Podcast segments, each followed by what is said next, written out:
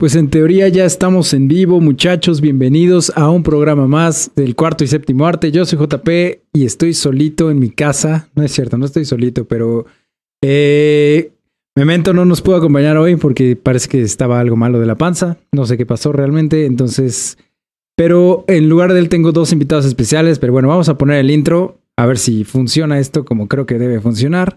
Y arrancamos.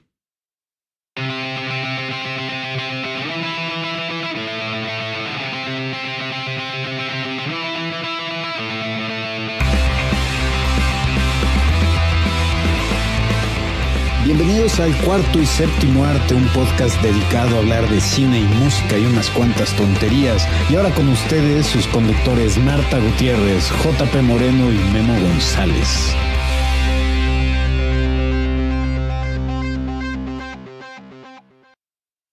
Nomás está JP Moreno, pero bueno, eh, bienvenidos muchachos, un programa especial de WandaVision que terminó este viernes pasado.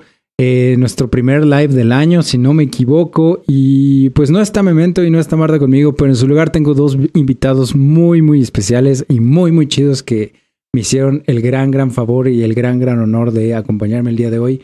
Este, les presento a Willy Holland. Hola, soy Marta. ¿Qué onda, Willy? ¿Qué onda, Marta? ¿Cómo estás? ¿Qué onda, Mephisto? Gracias por invitarme. Todo, todo chido.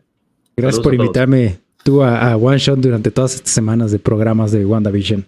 Estuvo chido. Me la pasé muy bien. Y tenemos también aquí con nosotros por primera vez en el cuarto y séptimo arte el gran, el único Drusco. ¿Qué onda, Drusco? Yo soy Drusco, muy contento, muy emocionado. Es para mí una honra Justamente ayer lo tuiteaba. Para mí, mi vida en los últimos dos años ha sido como Kung Fu Panda en Kung Fu Panda 2, cuando pelea con sus amigos y que voltea y dice: No puedo creer que esto esté pasando. Para mí ha sido así los últimos cinco años, yo creo. Ay, no mames, qué chingón, Drusco. ¿Cómo has estado, güey? Hace, hace mucho que no nos vemos, güey. Sí, ya tiene tiene mucho tiempo, ¿no? Cuando el mundo era diferente, cuando se armaban eventos masivos y que teníamos la fortuna que nos invitaran, que, que, que debo de decir, ¿no? O sea, posteriormente lo siguieron armando y ya no nos invitaron, pero ahora aunque quieran invitarnos o no, ya, ya, ya no pueden, ya no pueden. Aunque quieran invitarnos, ya no vamos a ir, güey. Mira de quién te burlaste. No, la verdad es que precisamente nos conocimos en una premiación de, de Cinépolis. Muchas cosas han pasado desde entonces, ¿no?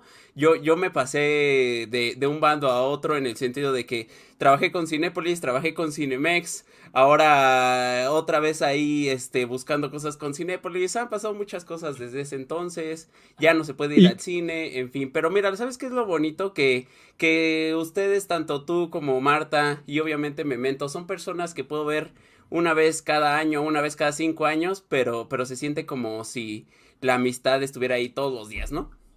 Sí, no mames, Dusko. Qué chingón, güey. Qué bueno que está, que, que, que aceptaste entrar aquí con nosotros y, gracias por tus palabras.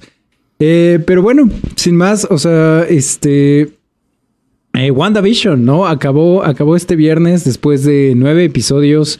Eh, altibajos para muchos, eh, perfectos para otros, como que de, nuevo polarizó, siento que polarizó. Bueno, eso platicábamos un poco. Oye, oye JP, pero antes dime, dime. ¿qué onda con, con, Memo? ¿Dónde está Memo? Ah, pues les estaba diciendo a, este, antes de que entrara, antes de que te metiera aquí al stream, que está enfermo de la panza, al parecer. Bueno, eso me escribió. No queremos sustos otra vez, por Dios. Ya, ya estuvo bueno, Memo, por favor. Es que está, cañón ese güey. O sea, ya le, he dicho varias veces, Memo, yo no creo en estas cosas, pero necesitas una limpia. O sea, necesitas ir a que te hagan una limpia, cabrón. Porque Yo no puede ser. creo en esas cosas y apoyo esa emoción. Eh, sí, güey. Está cañón. O sea, neta, neta, no puede ser que a cada rato le esté, le esté, se esté enfermando, se cae de la azotea. O sea, no, man, no, o sea, no puede ser, güey. ¿Se cayó de la azotea? Sí, hace como, hace como un año. Y de hecho, de hecho, o sea, y además siempre, siempre le pasan en momentos en que tenemos como una reunión o nos vamos a ver algo o tenemos algo planeado, sí, le pasa. hace un año íbamos a, a, partir la rosca de Reyes juntos y este y nos escribe así como una hora antes así de, güey, creo que no va a poder llegar porque me caí de la azotea y creo que me rompí una costilla. Y yo así de, no. Güey, yo la vez que lo conocí en persona fue un día que yo lo invité a mi programa de radio, ahora extinto. Y como que estaba recién, creo que lo habían recién operado o algo así, llegó Ajá. todo mal, güey, como que estaba sudando frío y así, yo así como, ¿estará bien este güey? Como que medio habíamos mensajeado y así, pero no lo conocía en persona y lo conocí así medio mal. Pero saludos, Memo, espero que todo esté chido, güey. Todo va a Sí, estar bien, todo va a estar bien. Me- Memo ya es su modus operandi, ya nos gusta, le gusta darnos sustitos. De hecho, no sé, creo que hasta J- JP le, le dio like a mi comentario esa vez, que precisamente sabemos que tuvo una situación muy fuerte el año pasado, ¿no? O sea, es, ahí sí ya se, se tituló con, con las enfermedades y afortunadamente eh, lo, pues, lo venció, lo venció, ¿no? Entonces ya en este afán de, de cotorrear y con la confianza que hay, yo le puse esta imagen de, me parece que es de Thor Ragnarok, donde Thor le dice a su hermano, creí que estabas muerto, lloré tu muerte. Mierda. Ay, es que sí, güey, o sea, no, lo- Lo es- gracioso, y eso te, es, te lo juro JP, y esto creo que nunca lo he dicho en vivo, pero yo cuando me enteré, sí, yo le lloré, le lloré a sí, Memo. él ya- me contó, él me contó a mí, no, o sea, eh, no sé si lo habías publicado así que como dices en vivo, pero él me contó a mí de así de, güey, me habló, me habló Drusco llorando y así, y o sea, terminé yo consolando a Drusco así de, güey, no va a pasar nada, güey, va a estar bien. y Drusco es que no te puede pasar esto, Memo, no mames. Sí, sí, sí, la verdad es que este no era yo consciente de cuánto quiero a Memo hasta, hasta ese momento. Quizá, Sí. quizá en ese sentido sé que es algo horrible lo que por lo que pasó, pero pero sí, quizá para eso ayudó para darnos cuenta de cuánto queremos a nuestro amigo y que, que se mejore. Sí, no. Y, a- y además eso también tiene Memo, ¿no? Que, que a pesar de todo lo que le pasa, regresa, güey. O sea, no sé, tal vez es inmortal el güey, no lo sabemos. güey. Hasta ahora sí lo es, ¿no? Sí, güey. Pensaría Pues- yo que quizá es el verdadero Mephisto, pero ya me di cuenta que aquí está Mephisto Está para ahí. todos los fans que, que, que teníamos esa duda, ese trolazo. Pero bueno, ya, perdón, JP, por venir No, a no. ventanear No, está bien, intimidades. Está bien, güey, ¿no? Y también a los que están preguntando en el chat, porque ya vi por ahí al- un- alguien preguntó que dónde está Marta. Porque ya van varias semanas que no está Marta con nosotros. Eh, Marta está abrumada por el trabajo. Perdónenla, por favor. O sea, neta, todo lo que está pasando en el mundo, eh, obviamente le cae primero que nada a los, a los, este, obviamente a los médicos, a los que están en, en la primera línea de defensa en cuanto al área médica. Y después le cae a los, a los especialistas de la salud mental, ¿no? Que, que Marta es su chamba, este, número uno. Y, y tanto Marta como varios amigos que tengo dentro de, de la psicología y de la psicoterapia, este, pues los veo a todos así como súper golpeados, súper madreados, súper abrumados por todo lo que está pasando, porque igual les toca a ellos este, recoger un poco las piezas, ¿no? Entonces, denle chance a Marta. Probablemente regrese la próxima semana que tenemos un programa especial de películas de Tom Hanks. Entonces, ahí sí va a estar Marta con nosotros y parece que regresa Erika Bada, también va a estar con nosotros. Entonces, la próxima semana también está chido, pero ahorita toca hablar de O WandaVision. sea, ahorita que vine yo, o sea, que me hacía ilusión estar con, Ya las sé, personas que güey. me acompañaron en tantos trayectos. Y, y te lo decía ayer, creo que tú no lo sabías. Igual se lo comenté a Memo, espero que se los haya llegado a, a decir. Que, que sí, efectivamente, un día me di- dije, ¿qué es esto que, que, que hace JP y Memo? Y los escuché y me acompañaron en vario- varios trayectos aquí en la Ciudad de México, que suelen ser muy largos. Últimamente, no les voy a mentir. En primera, porque, porque habían dejado el podcast un tiempo. Y, y en Sí. segunda, porque pues ya estos trayectos ya no existen, porque ya casi todo lo hago desde acá. Ya no los había escuchado. Pero, pero sí, sí me acompañaron muchas veces y, y de hecho hay cosas que quiero señalarte. Qué triste que no están los demás, pero se me hicieron muy graciosos. Dime, dime. ¿no? Momentos como, como que, que Memo invitando, me parece, a la gente a que participara en el super chat y diciéndoles, participen, aquí yo voy a estar atento. Literal, JP. Un minuto después, participen, yo aquí voy a estar atento. Este, bueno, voy al baño, ahorita. Es, es clásico, es clásico de Memo que sí, estamos en vivo.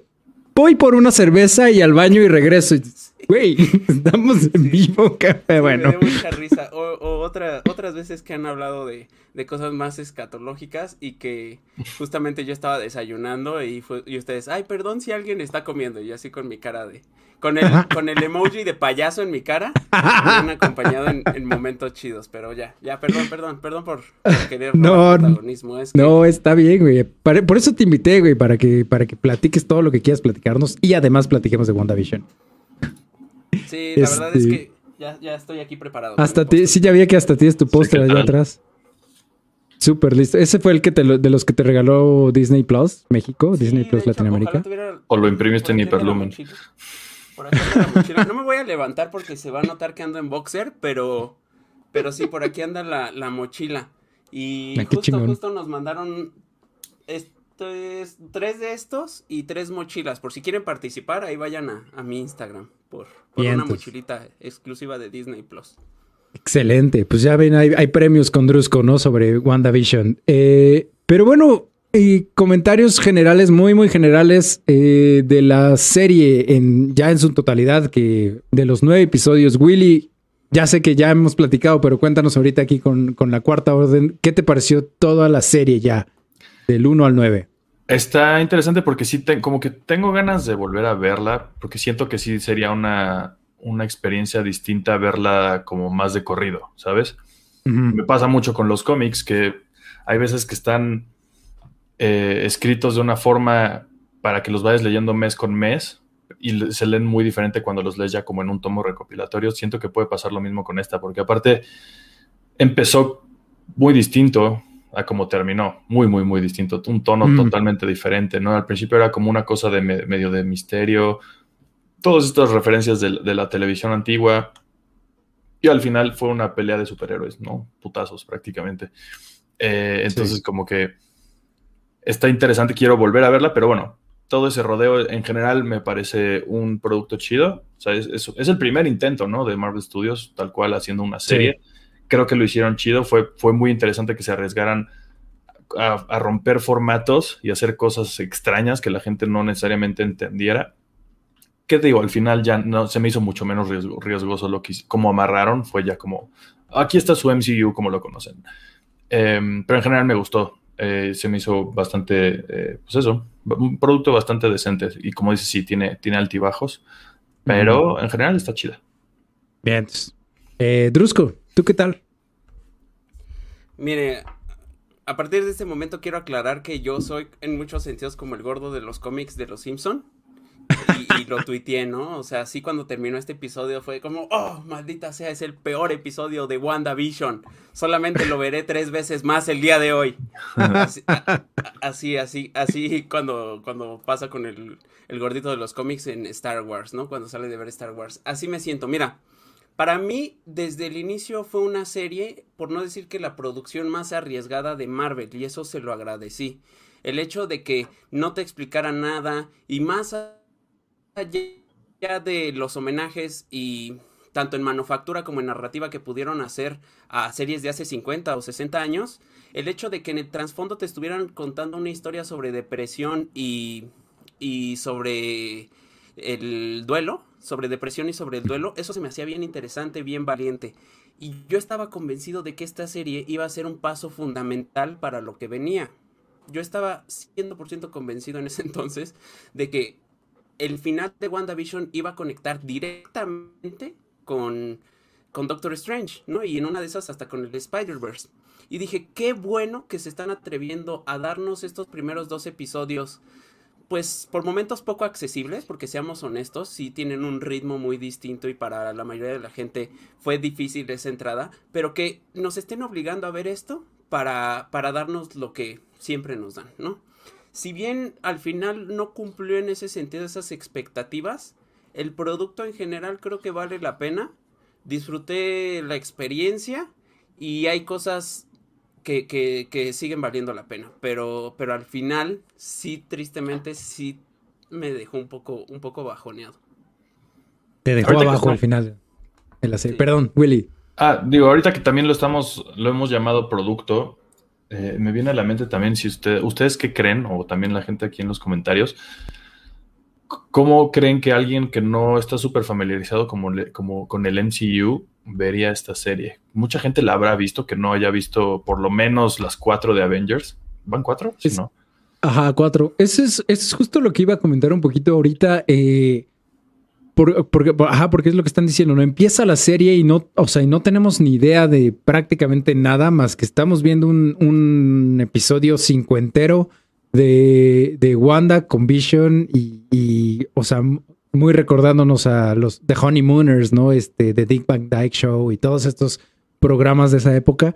Y este, y no tenemos ni, y termina de hecho el episodio y no me explicaron absolutamente nada, ¿no? De hecho, por ahí, de hecho, platicamos, ¿no, Willy? Al principio así de que, que otro cuate es como, ay, me hubiera gustado que platicaran más. yo, no, está bien así. Déjenos, déjenos sin saber, ¿no? y, y, porque es un poco también como eh, regresando a los cómics, como, ajá, como leer un serial de cómics a veces tal vez, o un este, un limited run o algo así de que por ejemplo, o sea, muy específicamente viene a mi mente Watchmen, ¿no?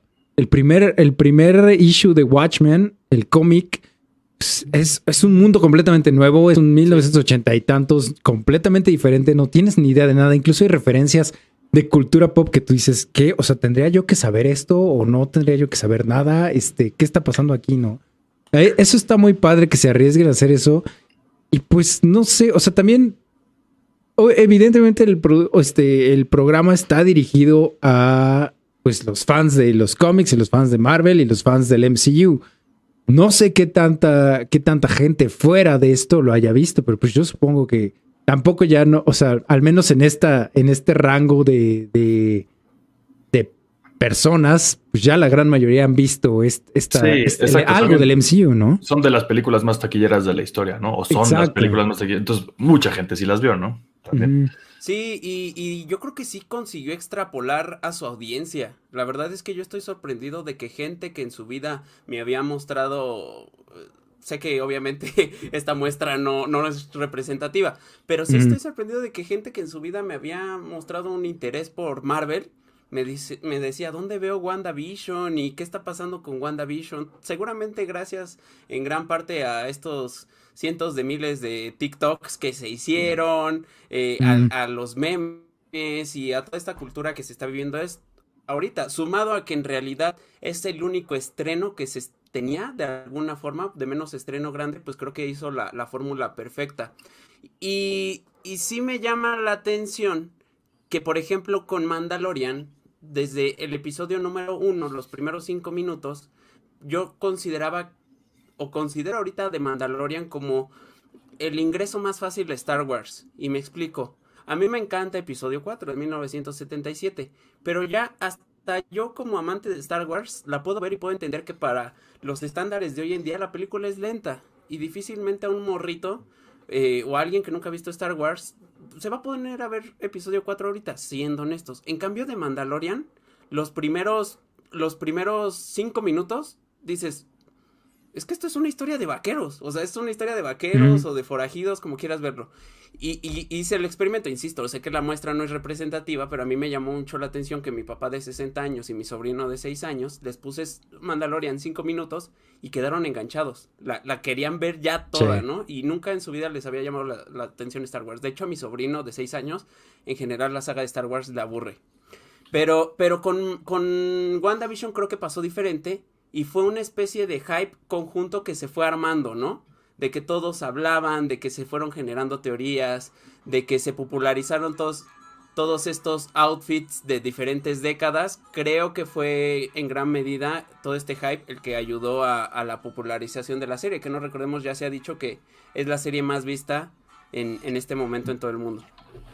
Ah, ya, ya es, oficial ya ese, ese dato, sí es la número uno del mundo. Sí, hace poco lo, publicaron, que ya es la serie más vista en... No sé cómo se mida eso, no sé si es como en el momento, ¿no? Porque, por ejemplo, creo que The Boys dijeron lo mismo ahorita con la segunda temporada. Entonces, Bien bajado ese balón, Willy. Según yo es como, pues, ¿qué? O sea, como... Ah, es que... La, la, que más gente está viendo en ese momento, yo creo, ¿no? Entonces, no... Es que de también de, o sea, también de, o sea, estos datos nos los tienen que dar forzosamente Disney Plus y, o en el caso de Voice, este Amazon, ¿no? y, y, porque, digamos, si fuera una serie como, la, como en antaño de ABC o CBS, que teníamos el Nielsen rating, ¿no? De que sabemos más o menos cuánta gente está viendo qué cosa, pues ahí sí como que es un poquito más público. Pero ahorita las compañías nos están dando sus datos muy privadamente y pues cómo saber si realmente son confiables, si es realmente lo que nos están dando, porque igual Netflix a cada rato dice, no, esta película fue la número uno ahorita en el mundo, la vieron 17 mil millones de personas. Espérate, nomás somos 7 mil millones, ¿no? ¿Qué onda? este, entonces... Sí, tienen razón, tienen razón.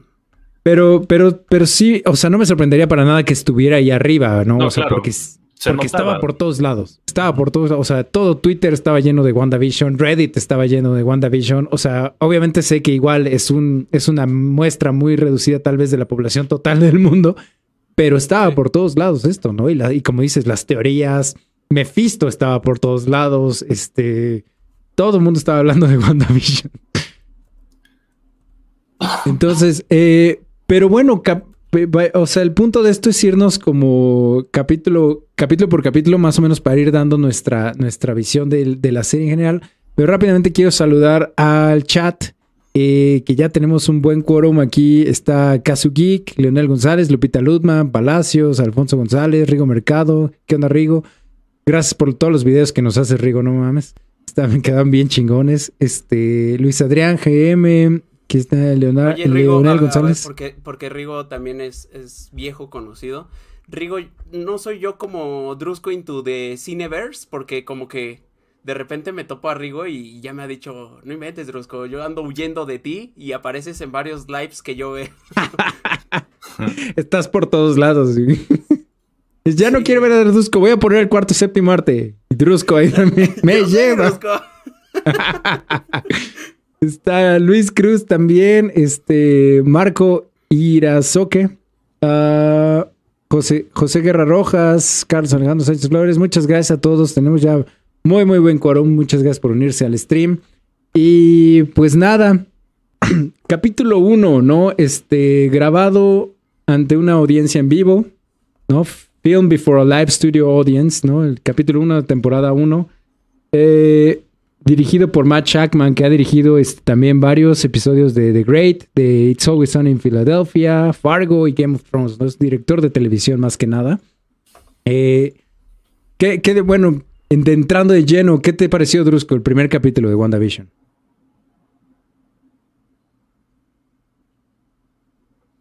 ¿Me oyes, Drusco? No sé. ¿Nos ya- es que perdiste? de repente te me congelas así como, no, señor Simpson, no, señor JP, por favor. No me haga eso, sí, no. no te preguntaba, ¿ya me escuchas bien? Ya, ya, ya. Ah, ok. Eh, ¿qué, qué te pareció el primer capítulo, no? Es este, ambientado en los años 50 de la televisión estadounidense. A mí me gustó, sobre todo porque tiene una vibra muy, muy, la dimensión desconocida, más allá de, Mm. y la dimensión desconocida clásica, ¿no? Más allá del blanco y negro, sobre todo por esta, por esta paz armada, por esta felicidad artificial que se siente en el aire. Y que además es un homenaje en todos los sentidos, a, insisto, a la televisión de hace 50, 60 años. Me parece muy bonito que se atrevieran, inclusive en la manufactura, a que a replicar eso, ¿no? A que hubiera público en vivo, a que los efectos los hicieron prácticos. Se, me hace muy padre y me remontó a una época donde, donde las producciones eran en muchos sentidos más inocentes. Y, y a mí me, me gustó mucho, yo lo disfruté mucho, a diferencia de ciertos comentarios que decían de no entiendo a dónde va esto, no pasa nada, yo particularmente lo disfruté. Sí, es que te da, te da ese chance, ¿no? También, también de. Porque sí, obviamente dices WandaVision. Conocemos a Wanda y a Vision por, por Avengers, ¿no? Por, por el MCU. De hecho, ninguno de los dos tuvo su película así como Iron Man o como Capitán América, ¿no? Ellos primero estuvieron en Age of Ultron, luego los vimos en Civil War y después hasta este hasta Infinity War y Endgame, ¿no? Obviamente, ¿no? Que, que es lo único que conocíamos de ellos. Entonces, tenerlos finalmente, pues sí es tal vez algunas personas, yo no me cuento dentro de estas personas, pero sí entiendo a las personas que tal vez querían eh, más conexiones o más referencias o saber un poco más o qué está pasando. Y no, ¿no? Simplemente tenemos, pues literal, eh, lo que estamos diciendo, el, el- sitcom de los 50 y están ahí Wanda y Vision eh, lidiando con problemas cotidianos, ¿no? Vienen a cenar los jefes de Vision a la casa y tenemos que preparar. Ah, no, primero no saben qué, qué- qué- qué hay que celebrar, ¿no? Porque ven ahí algo en el calendario y nomás tiene un Hay un corazoncito, ¿no? Entonces. Willy, ¿tú, ¿qué te pareció? Me, pues desde el- lo primero que, que me empecé a fijar es como el, el- todo el diseño de producción y todo, el- Mm. Pues como bien, técnicamente también se me hizo bien, bien, bien, bien, súper bien logrado. Los efectos, como dicen así, de que las cosas vuelan como con cables. Los que pudieron haber usado CGI, pero no lo, no lo usaron en, en- en varios aspectos. eh, desde ahí dije, ah, órale, qué, qué, qué cosa tan, tan extraña estoy viendo, ¿no? Porque aparte sacaron primero los, primeros dos juntos, ¿no? Entonces fue este, y viste este, que aparte están cortitos.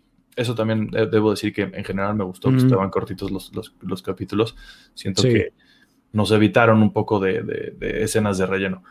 Pero mm, me gustó para empezar por eso y también lo, como lo que dice Brusco, de todas esas cosas súper creepy que de repente pasaban, ¿no? De que cuando el, jefe como que se queda ahí glitcheado, ¿no? Eh, todas esas cosillas estaban así bien raras, ¿no? Y de repente unos, unos close-ups a, las caras de las, de las reacciones de las personas también muy old school, hecho toda la, cinematografía, eh, pues estuvo bien, bien chido. Entonces desde ahí dije como, ah, órale, se ve bien interesante, no entiendo qué está pasando, está chido y me gustó lo que vi, ¿no? Entonces para mí así estuvo el primero. Incluso lo que igual lo comentamos alguna vez, algunas veces ahí en One Shot, este, el, pero en este capítulo creo que no es tan obvio, pero bueno, tenemos la relación de aspecto, ¿no? Muy completamente, completamente, ¿no? Como porque es la televisión, las televisiones cuadradas de antes, ¿no? Porque para los que nacieron después de del 2005, pues no existieron nunca, no vieron nunca televisiones cuadraditas, ¿no? Para ellos todo fue siempre widescreen. Este, Hace muchos años, jóvenes, había, este, las televisiones no eran planas, eran gorditas y eran cuadradas, ¿no? Y entonces por eso tenemos igual aquí en WandaVision esta relación de aspecto cuadrada, que en otros capítulos más adelante van a jugar con esto, ¿no? Los creadores, ¿no? De, de abrirla para ciertos momentos y volverla a cerrar para otros momentos, ¿no? Pero igual a mí me llama la atención. Ah, bueno, por ejemplo, espera, por aquí había un comentario interesante de Lupita Ludman. Yo no sé si ustedes se fijaron en esto que el corazón que aparece en el calendario es el mismo corazón que está en el, en la, este, en la escritura del terreno, ¿no? De Vision. Sí, justo ahorita que hablaron, yo no me acordaba del, calendario. Yo tampoco. Que, dijeron del corazón, sí dije, ah, pues sí, un corazoncito como el de Vision. O sea, pero será tal cual el, mis, el, el mismito corazón o, o, simplemente es como el, como el callback, ¿no? Podría ser como el subconsciente de Wanda que, habiendo visto... Eh, ajá, él ya, ya había visto claramente esa carta, ¿no? Bueno, ese papel de, la casa antes de que pasara todo esto, ¿no? Es lo que lo, desencadena hasta cierto punto, pues es como el subconsciente de Wanda manifestándose, tal vez. Ándale, me, gusta eso y me remonta un poco a Inception, donde decían que, que el sujeto rellenaba los ¿cómo le llaman a ellos? Los escenarios con su propio subconsciente, ¿no? Y sus conocimientos. está, está chido eso. Tiene, tiene mucho sentido y también conectaría en muchos casos con los comerciales, ¿no? Que al final ya no llegaron a mucho esos comerciales, pero también harían sentido. Sí, son varias cositas que nos van plantando que tal vez no se resuelven muy evidentemente al final, pero tenemos el primer comercial, como dices, ¿no? De, del tostador, este, no, Toastmate 2000 eh, de las industrias Stark, ¿no? Que incluso suena, suena por ahí algún efecto de, sonido del, de los poderes de Iron Man, ¿no? A la hora de que activan el tostador, ¿no? Entonces como que hay un easter egg de, dentro de, de WandaVision. Y, ah, bueno, obviamente conocemos a este, a Agnes, que bueno, ya será hacia el final de la serie será nuestro, nuestro villano, pero pues aquí aparece simplemente más como un extra, ¿no? Como la vecina, eh, la vecina chismosa, que, es, que, es, un cliché, ¿no? El personaje clásico en muchos de estos sitcoms. Y, pues el clímax del, episodio es la cena, los papás de, digo, los papás, los jefes de Vision llegan a cenar a la casa y este, tenemos todo, todo el, el, malentendido de Wanda de que pues, está ya súper sexy, bueno, súper sexy para los 50, este, vestida y quiere sorprender a Vision y pues todo, no hay, no hay nada de cenar, entonces tiene que sacar. Es un típica, típico, este, típicos problemas de estos sitcoms, ¿no? O sea, pero me encanta. para hoy en día no estaba sexy. Ah, bueno, no, es que, es que Wanda es sexy siempre, o sea. es que sí es increíble cómo esta mujer en cualquier década es la más hermosa. Sí, qué pedo. es muy, muy guapa, Elizabeth Olsen. Eh, pero ajá, igual están comentando, por ahí hay unos comentarios de que, o sea, igual, no sé si ustedes se fijaron, en la cena y cambia un poco también la forma de, de los encuadres de cámara, ¿no? Se siente, como dices, William, se centra un poco más en las caras, este, la, música igual cambia, como se, pone un poquito más modernona también, en cierto sentido. Y, el, al final el personaje este que es la mamá de, Red Foreman, digo, de Eric Foreman en That 70 Show, que no me acuerdo cómo se llama la actriz en este momento, yo, llorando y riendo al mismo tiempo, diciendo así, por favor, ya basta, ¿no? Que ahí es cuando decimos, a ver, ¿qué onda? Aquí está pasando algo.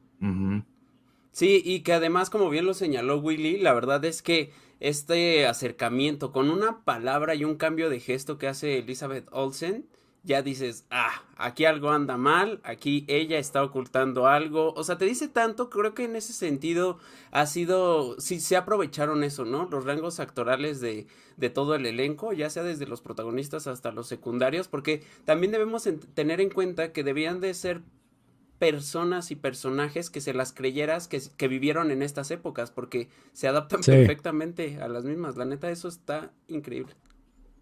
Sí, está súper, súper bien hecho. A, mí algo que me molestó, o sea, sí me, me, gusta que... no me molesta que, la, que los capítulos duren tan poquito.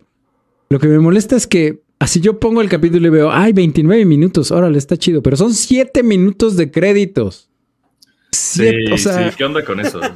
Siete minutos. Creo que ni no hay películas que tienen siete minutos de créditos.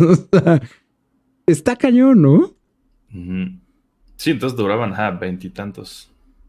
Y, y, este, y además, o sea, tú dices, bueno, igual hay una escena. Que debe porque como que meten. Dime, dime, dime. Porque como que meten los créditos de todos los países, creo, ¿no? No sé, no sé qué cosa rara pasa ahí está muy raro, pero. Pero siento también que hace que me dice, ah, seguro va a ser una escena post créditos o algo así. No, no hay nada. no hay nada. Solo hay créditos hasta el final, ¿no? Y pues ya. Eh, bueno, si quieren, pasamos al segundo. Cuando en la escuela te piden 500 palabras. Ajá. y empiezas ahí a una expresión que la pudiste haber dicho en dos. La extiendes lo más posible te piden 500 palabras y te piden este 20 páginas, ¿no? Y entonces haces doble espacio, pones doble, doble este, barra espaciadora, güey, este triple, entonces para llenar 20 páginas y además escribes como si fuera el siglo XVI, ¿no? Pero pasamos, si no, al, episodio 2, eh, igual dirigido por Matt Shackman. Eh, no toque ese control remoto o don't touch that dial. Eh, y ahora estamos ambientados en los 60, ¿no? Y tenemos, el, tenemos una canción de introducción, igual que se volvió un poco viral también. Y, y tenemos la animación de introducción muy al estilo de Hechizada, de este. Ay, ¿cómo se llama esta otra serie? Bueno, se me fue ahorita en este momento, pero hay muchas series como de esta época tenían estas intros, intros este, animadas, ¿no? La, la que más se viene a la mente es Hechizada. Incluso Wanda actúa un poquito, ¿no? Como, como hechizada, ¿no? Pues es una bruja, al igual que todo esto, ¿no? Entonces, los, los easter eggs abundan acá. ¿Qué te pareció, Willy, este segundo episodio? Eh, y como que sí siento que estuvo, tuvo sentido que pusieran estos dos juntos, porque sí se siente como... También son las décadas más lejanas para nosotros. Sí. Entonces, yo, por ejemplo, hay veces que sí las medio que las confundo. Yo personalmente los 50 no los ubico tantísimo culturalmente como los 70 ¿no? Que hemos visto más, siento que más cosas ambientadas ahí. O, por ejemplo, que sí escucho mucha música setentera de, de los 50, por ejemplo, yo no escucho prácticamente nada. 60 a lo mejor sí un poco. Pero siento que estuvo bien que estuvieran juntos y como que es una continuación muy, muy directa de, todo eso. O sea, de, de, nuevo, cómo lo lograron, aunque sí se siente bastante diferente del primero, o sea, está ambientado igual muy bien en los, en los 60 Y en ese intro, por ejemplo, sí hay un montón de easter eggs que también desde ahí yo creo que empezó la locura en Internet. Eh, porque yo me acuerdo de haber este, visto ya gente que estaba cuadro por cuadro analizando ese intro, que tiene muchos, como son, dibujos, ¿no? Le pudieron meter un montón de cosas. Y en, por allá en, mi canal en One Shot pues, hablamos de, el casco que aparece ahí de, ¿cómo se llama este cabrón? Que es el hermano de Simon Williams, que es Wonder Man, que tiene que ver con Vision y eh, el, el, Grim Reaper. El Grim Reaper sale, sale su casco en ese intro Y The Green Reaper aparece en el cómic de The Vision, que es uno más o menos reciente, en el cual se basaron muy poquito, muy, muy poquito para esta serie, en el sentido de que en ese cómic Vision decide renunciar a, todo, a, ser, un superhéroe prácticamente, se, va a los suburbios y se construye una familia y trata de tener una vida normal con una familia. Entonces, en ese sentido, se parece un poquito a, WandaVision. Eh, no aparece Wanda más que en flashbacks. ¿no? O sea, Vision en ese momento se crea una nueva esposa. Ya, ya no está junto con, con, Wanda eh, en los cómics actuales. Pero eh, en ese aparece y es muy importante ese personaje de Green Reaper. Entonces, como que todo el mundo era como, ah, ahí va a estar. Y según yo, eso desató, al menos para mí, o como en el nicho todavía un poquito más comiquero del Internet, siento que empezó a desatar toda la locura de, esta serie de las, de, las teorías. Ya todos estábamos como, entonces va a salir este güey y Simon Williams, que Simon Williams, bueno, a lo mejor un poquito de brevario cultural es, es correcto ahora, ¿no? Que la, mente de Simon Williams en los cómics es de la que sacaron a Vision. Como, como en, las películas de, usan los brainwaves de, de Tony Stark y de, y de um, Banner, creo. Sí, ¿no? En los cómics. Es de. Bueno, la inteligencia artificial. Ajá, es Jarvis. Y Tony Stark, creo, ¿no? Ajá. Bueno, pon tú que usan algo de Tony Stark en, los cómics, es más bien como que la, mente de Simon Williams. Entonces, como que son hermanos, Simon Williams y Vision hasta cierto punto, se tienen una relación ahí interesante. Simon Williams está enamorado de Wanda y por eso, en teoría, Vision se enamora de Wanda. De ahí viene, de ahí empieza ese, ese pedo, porque tiene la, mente de, Simon Williams adentro de Vision. Entonces, esos son los cómics. Eh, entonces, era como, ¿van a aparecer estos personajes o no? lo mencionamos también en el podcast, como Simon Williams aparece como cameo en Guardians of the Galaxy 2, que es, hay un póster. Simon Williams es un actor, eh, o sea, es un superhéroe, es Power, este, ¿cómo se llama? Powerman. ¿Cómo se llama? Wonderman. Wonderman. Eh, y, también es un actor de Hollywood. Entonces, en Guardians of the Galaxy 2 hay un póster con Simon Williams que de hecho es no me acuerdo quién, quién es el actor que sale ahí, pero es un, es un cameo ahí bastante chistoso. Pero bueno, ya di muchas vueltas, pero para, mí eso es lo que desencadenó toda la locura de las teorías. Sí, porque en, el primer episodio, o sea, sí teníamos a este, a, este, ay, Agnes, que traía, ¿no? El, medalloncito, ¿no? Como que el, pincito mm. este que dijera, ah, es Ágata, ¿no? Puede ser que sea Ágata, no sé qué, porque Ágata también tiene su, su pin este acá, ¿no? Entonces, igual, pero creo como que ahí, ahí paro, ¿no? Era, no teníamos mucha información, no sabemos qué está pasando, entonces aquí es como dices, ¿no? Aquí empiezan, este, ahí, ahí está un, ahí en, la, en este intro de caricaturas hay varios hexágonos por ahí, entonces empezamos a ver, este, The Hex, ¿no? Que, me parece que así se les llaman los poderes de Wanda en los cómics, ¿no? De lo, ah, lanza hexes, ¿no? De por sí, ajá, como que en inglés un hex es, es un tipo de como de maldición o de ajá, hechizo. Entonces, aquí entonces empezamos a ver más detalles, más easter eggs y entonces empieza, se empieza a soltar las teorías. Drusco, ¿a ti qué te pareció este segundo episodio?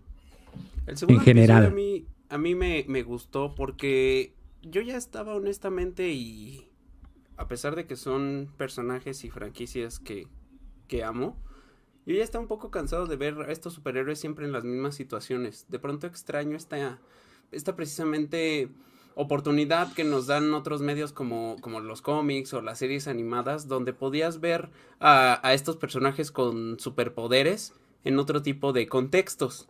Y a mí me emocionó mucho, y particularmente porque pues saben que, soy mago ilusionista, verlos haciendo magia y, ese estilo, porque dije, sí, yo lo he pensado, dije, si tuviera superpoderes sería el mejor mago del mundo, ¿te imaginas? Podría volar y la gente no sabría cómo, cómo lo hago realmente, no más allá de rescatar personas, qué egoísta de mi parte pensar eso.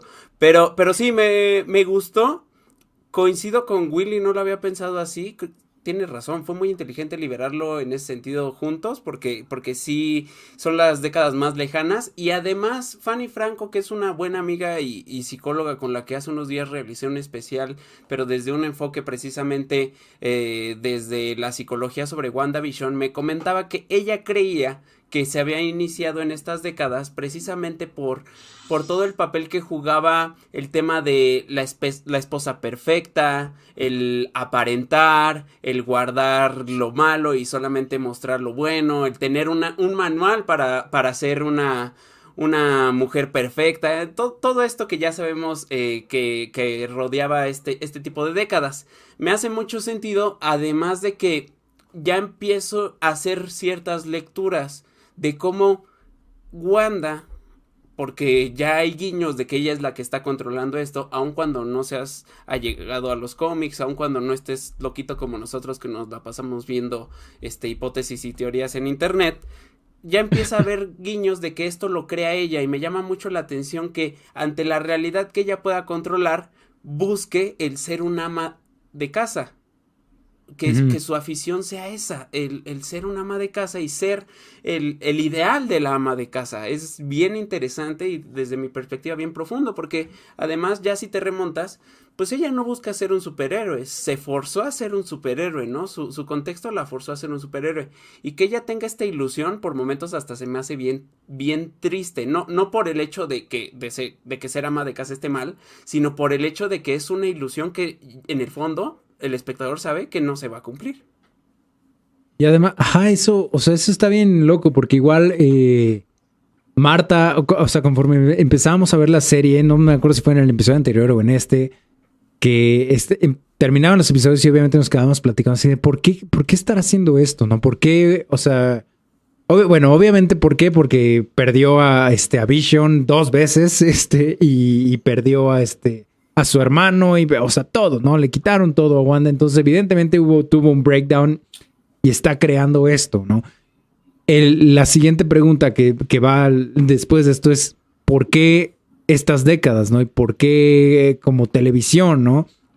Y entonces, igual ella, ella decía, pues es que es, o sea, es el momento perfecto, ¿no? Es, es, o sea, estas épocas o al menos como recordamos estas épocas, gracias a estas series de televisión, es como todo era bueno, todo era perfecto, todo estaba bien, eh, este, todo, todo estaba, todo era genial, ¿no? Y era bonito, ¿no? No teníamos una pandemia, ¿no? no, este, no era Trump presidente de Estados Unidos, o sea, no, todo era muy bonito, ¿no? Y, y, y eh, crea mucha nostalgia. Entonces, obviamente, Wanda iba a querer ese ideal de vida, ¿no? Esta vida perfecta que se vivía en teoría en, los 50 y en los 60 en Estados Unidos, ¿no? Eh, pero sí está, está muy interesante. Luego también aquí tenemos la primera, eh, como que esta primera, este primer indicio del mundo exterior, ¿no? Con el helicóptero que vemos a color, ¿no? Que es lo único en, estos dos, episodios que vemos a color, ¿no? Que es un helicóptero y vemos por primera vez el simbolito de, de Sword, ¿no? De, de, la espadita, si no me equivoco, es la primera vez que aparece dentro de la serie. Eh, y igual, ¿no? A soltar aún más este, teorías de conspiración dentro del Internet y dentro de todos los foros este, que se dedican a esto, ¿no? Así de, vamos a ver a Sword, quién va a estar, o sea, eh, ¿qué, quién más va a estar ahí, o sea, todo esto, ¿no? Entonces, sí, como dices, Willy, este segundo episodio es el que empieza a soltar todas las teorías este, de Internet, ¿no? Y también tenemos como que un par de. De ahí viene Mephisto, según yo. Todo el mundo creía que Dottie era Mephisto. Ajá. Como que tenía algo muy raro. La veíamos muy villanosa. Y, y, en algún momento alguien dice algo de Speak of the Devil, ¿no? Que en inglés es como hablando del rey de Roma, pero pues en inglés es hablando del diablo. Sí. Este, y llegaba Dottie, ¿no? Entonces, Mephisto es Mephisto. Alerta de Mephisto. Alerta de Mephisto, exactamente. Y tenemos también como una aparición ahí bastante siniestra que al final vemos que se nos tumba, pero pues tenemos ahí el personaje este que, aparece al final, que también era, fue toda una locura. Yo dije, güey, ese es este Swarm, que Swarm es un villano que, es un nazi hecho de abejas. ah, el, el ajá. Ajá, yo dije, Es, es, Swarm, es Swarm, tal cual. Esa era mi teoría, pero obviamente no era nada de eso. pero pues, Todos, todos tenían, igual había un meme de, o sea, por todas las teorías que se generan de WandaVision, por ahí salió un meme de, este, yo lanzando 20 mil millones de teorías a la pared, una se pega y es, te lo dije, te lo dije, yo, yo tenía razón. este, pero sí, no, acá, Ah, no, La dime, dime, es que dime. Nunca, nunca falla, tienen muchas hipótesis y teorías. Sí, yo, yo, yo había disfrutado. Entonces, ustedes no fueron del team de, de, no sé a dónde va esta serie, ya me aburrió, es lo peor que ha hecho Marvel. Fueron team de No. sí me está gustando lo que estoy viendo. Ah, No, sí. yo aquí estaba aprendidísimo. Yo sí, yo quería saber qué, qué venía. Ok. Sí, sí, yo también. Sí, pues, entiendo a la gente que no, entiendo a la gente que tal vez se hubiera despegado en este momento de la serie o que estuviera como apagada o no emocionada, pero yo no, yo sí estaba bien prendido y yo quería saber qué seguía. Este Por ahí caso- vi... Ajá, no, dime, dime, dime. Ah, me sale una duda, por- porque como Drusco dice que, por ejemplo, su papá vio The Mandalorian, ¿saben de alguien como, entre comillas, mayor que haya visto esta serie? Porque mi mamá de repente me dijo, ah, voy a ver esto nuevo de Marvel, me lo recomendó un alumno, mi mamá da clases, y, y que me dijo que era como hechizada, y yo, te engañaron un poquito más, o sea, como que, o sea, vio un trailer. Clickbait, click- sí, clickbait mi- en la mi vida mamá- real. Mi mamá estaba Sí. emocionada porque iba a ver una serie que era como hechizada. Y yo, no, ma, no la veas, no te va a gustar WandaVision. pues sí, no. no es eso. Y no vas a pues, un- entender ni madres. Es un poquito diferente a hechizada. no creo que... No, no. Mi mamá, por, por una situación chistosa, acabó acompañándome al cine a ver el estreno de Guardians of the Galaxy 2 y se quedó dormida. Esa es su experiencia con el MCU. Sí, pues sí, Sí. es que... Sí, sí, creo que, creo que a diferencia de, de Mandalorian, en ese sentido, creo que esta sí ha estado más cerrada. Porque, por ejemplo, de Mandalorian, para los niños tenía Baby Yoda, ¿no? Que fue el juguete más popular de las navidades pasadas. Y Sí. si hemos de ser honestos, también muchas chicas entraron a The Mandalorian nada más por Baby Yoda. Eso, eso Ah, fue sí. muy, muy impresionante. Sí, era clásico, así de, porque, o sea, alguien que jamás en su vida había visto Star Wars y de repente lo, lo- la o lo veías viendo de Mandalorian y, y tú, ¿qué haces aquí? No, es que está Baby Yoda y está Y, poca y en ese madre. sentido creo que WandaVision no tenía este elemento como tal catchy, Sí. Ujú. Pero, ay, perdón que, que me sobreponga, pero es que no sé por qué de repente JP se, se me corta a mí. Qué raro. Pero bueno, no, pero tú ah, creo- dale, tú habla, Drusco, no importa, interrúmpenos. Está bien, está bien. Creo que en ese sentido WandaVision no tenía ese elemento catchy, pero sí provocó que muchos quisieran sumarse a la conversación. Y para el público que no es habitual a Marvel, por ejemplo, para las chicas que, que son aficionadas pues, a las comedias románticas o, o géneros de ese estilo, sí noté que idealizaron la relación entre estos dos. ¿no? Creo que en ese sentido sí le, le habló a otro público, pero, pero prosigamos porque se está poniendo cada vez más interesante. No, sí, estoy de acuerdo. Yo, yo no conozco lo que preguntaban, yo no conozco a nadie mayor o a alguien en nuestra generación hacia arriba que haya visto WandaVision. La verdad no. No dudo que los haya, pero yo no los conozco y no he tenido experiencia de alguien que conozca. O sea, la, la persona más grande que conozco que vio WandaVision es Memento, pero pues Memento tiene eso pensé. 75, 76 años, algo así, ¿no? Entonces puede ser que él cuente. Pero fuera de él no, no conozco a nadie. Y pues nada, bueno, el capítulo, eh, el clímax es el show de magia, ¿no? Donde de nuevo Elizabeth Olsen se ve extremadamente guapa. Este. Y, y ya no sé. Ah, bueno, cierra el capítulo con, con Swarm, con el. Con el. Este. Tiene un nombre. ¿Cómo es? ¿Es apicultor? ¿Es el término Sí. correcto? Sí. ¿no? Con, este con esta persona disfrazada de apicultor que después entenderemos por qué está disfrazada así. Y Wanda diciendo no. Y es donde vemos que más directamente edita, ¿no? Edita sus, sus programas, ¿no? O al menos nos damos cuenta en los siguientes capítulos que eso fue lo que hizo, ¿no? En este momento simplemente como que se corta y no y regresamos a la parte interior de la casa y ya nos vamos a dormir y despedimos todo, ¿no? Y de nuevo, ah, pero cre- creo que aquí sí hay algo de no, no tenemos ninguna Ah, bueno, el, el radio, ¿no? Tenemos esta que Wanda y Dottie se quedan viendo al radio y empieza a salir una voz de que está diciendo, Wanda, Wanda, ¿quién, quién te está haciendo hacer esto? ¿Qué estás haciendo? ¿Qué está pasando? ¿no? Hay como un pequeño contacto con el exterior. Y hay unos como, nuevo- como truenos, o hay, hay unos sonidos, unas como explosiones que se escuchan que parece que es, que es como Sword tratando de entrar antes de que Ajá. veamos el, el helicóptero. Sí, sí, sí. Y de nuevo, bueno, aquí, aquí sí, no, sí, son siete minutos de créditos también. Bueno, como seis o siete minutos de créditos, igual, de igual manera. ¿no? Eh, capítulo 3, eh, estamos ahora a color, ¿no? Now in color. Ahora estamos a color. Eh, y evidentemente ya son los 70, ¿no? Vamos, cada capítulo va siendo una década y ahora llegamos a los 70. capítulo 3, Drusco, comentarios iniciales. ¿Qué te pareció el capítulo? Creo que este es de los que menos recuerdo, ¿eh? Sí, sí recuerdo como conflictos como que, que Vision va a una junta vecinal y, y que de ahí salió el meme de Agatha guiñando el ojo. Pero creo que en general no sé por qué es de los que, de los que menos recuerdo. Sí, sí se me hace interesante que lleguen ahí los gemelos. Pero, pero sí, en lo personal, creo que es de mis menos favoritos.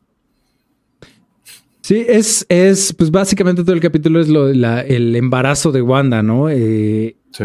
Ah, bueno, de, hecho, con eso nos deja un poco el final del capítulo anterior.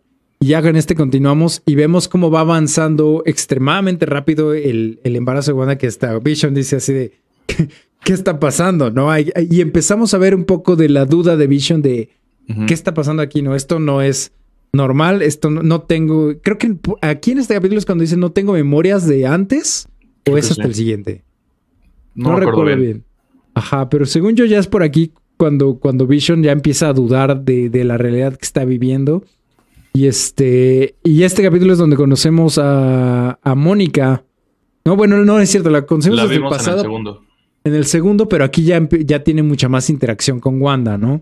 Mónica Rambeau, que no recuerdo su nombre, Geraldine, adentro del programa.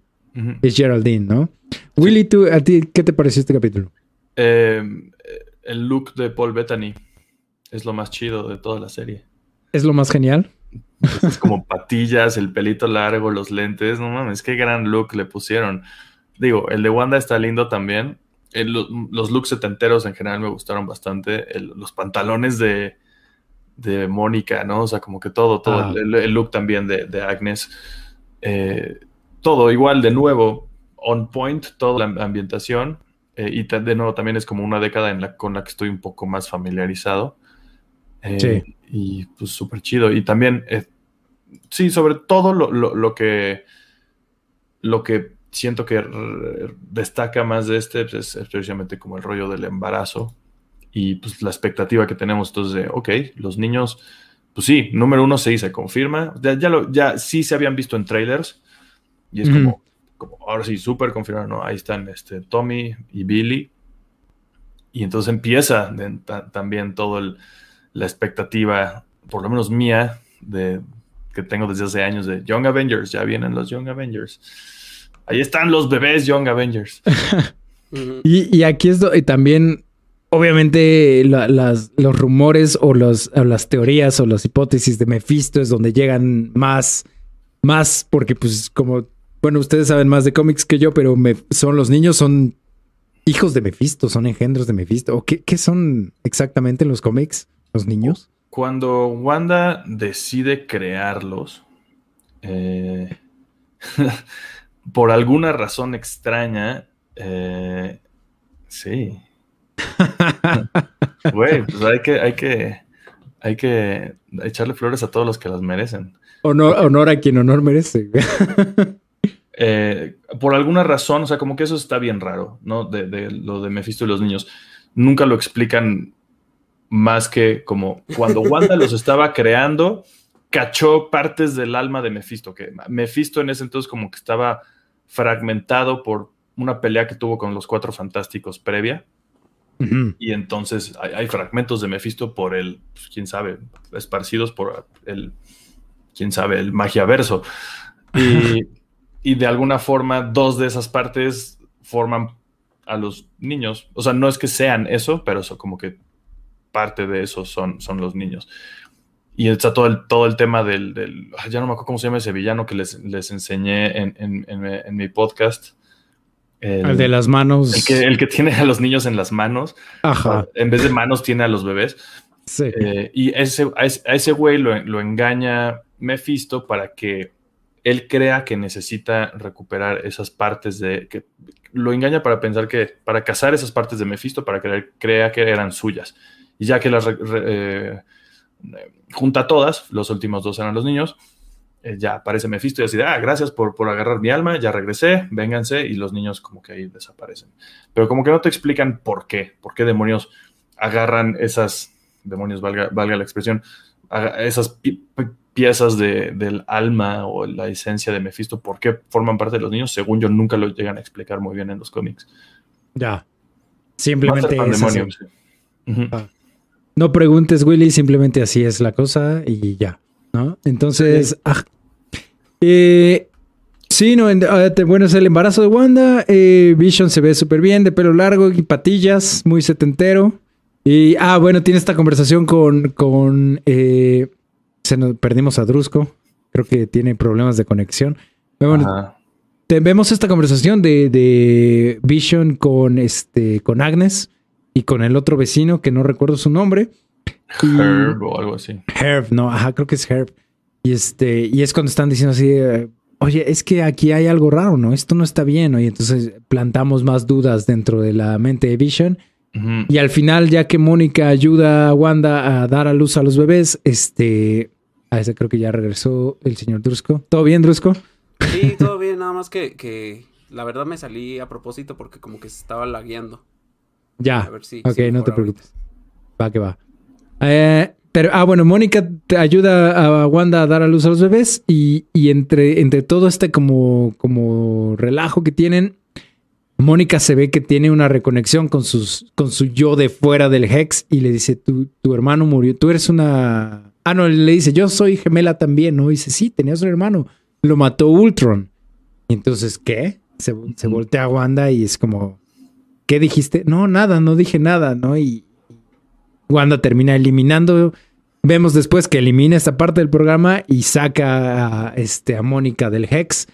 Y es la primera vez que vemos eh, el exterior, ¿no?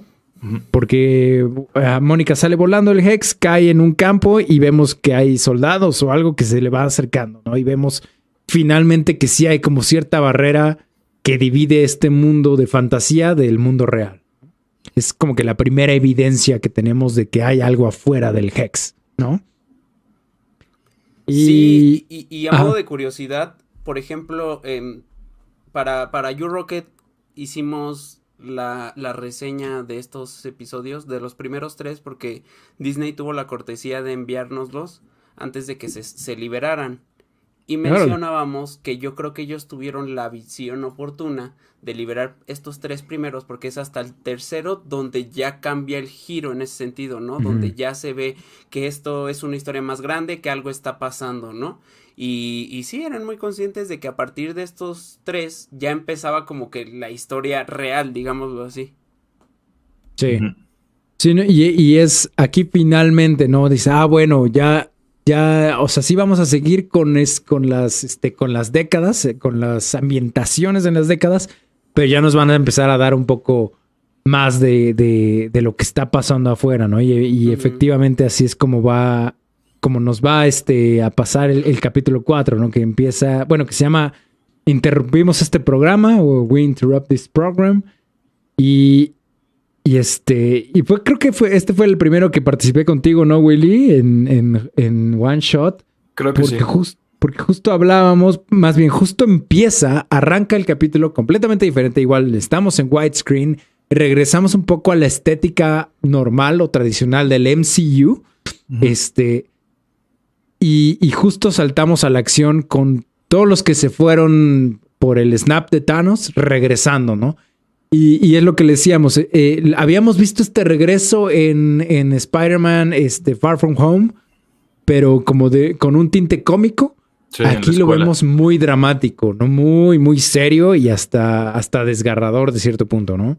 Pues bastante más realista, ¿no? O sea, como literalmente, ¿qué pasaría si de repente la mitad de la población había desaparecido? No sé cuánto tiempo desaparecen, años, ¿no? cinco años, ¿no? Cinco años, Cinco años. Y de repente, plup, aparecen en el lugar en el que habían estado, del que habían desaparecido, y pues, no mames, todo el mundo en el hospital buscando a sus, a sus seres queridos y demás, pues sí está así de hora. O imagínate el, que estaba así en su camita internado en el hospital y de repente te aparece otro vato encima.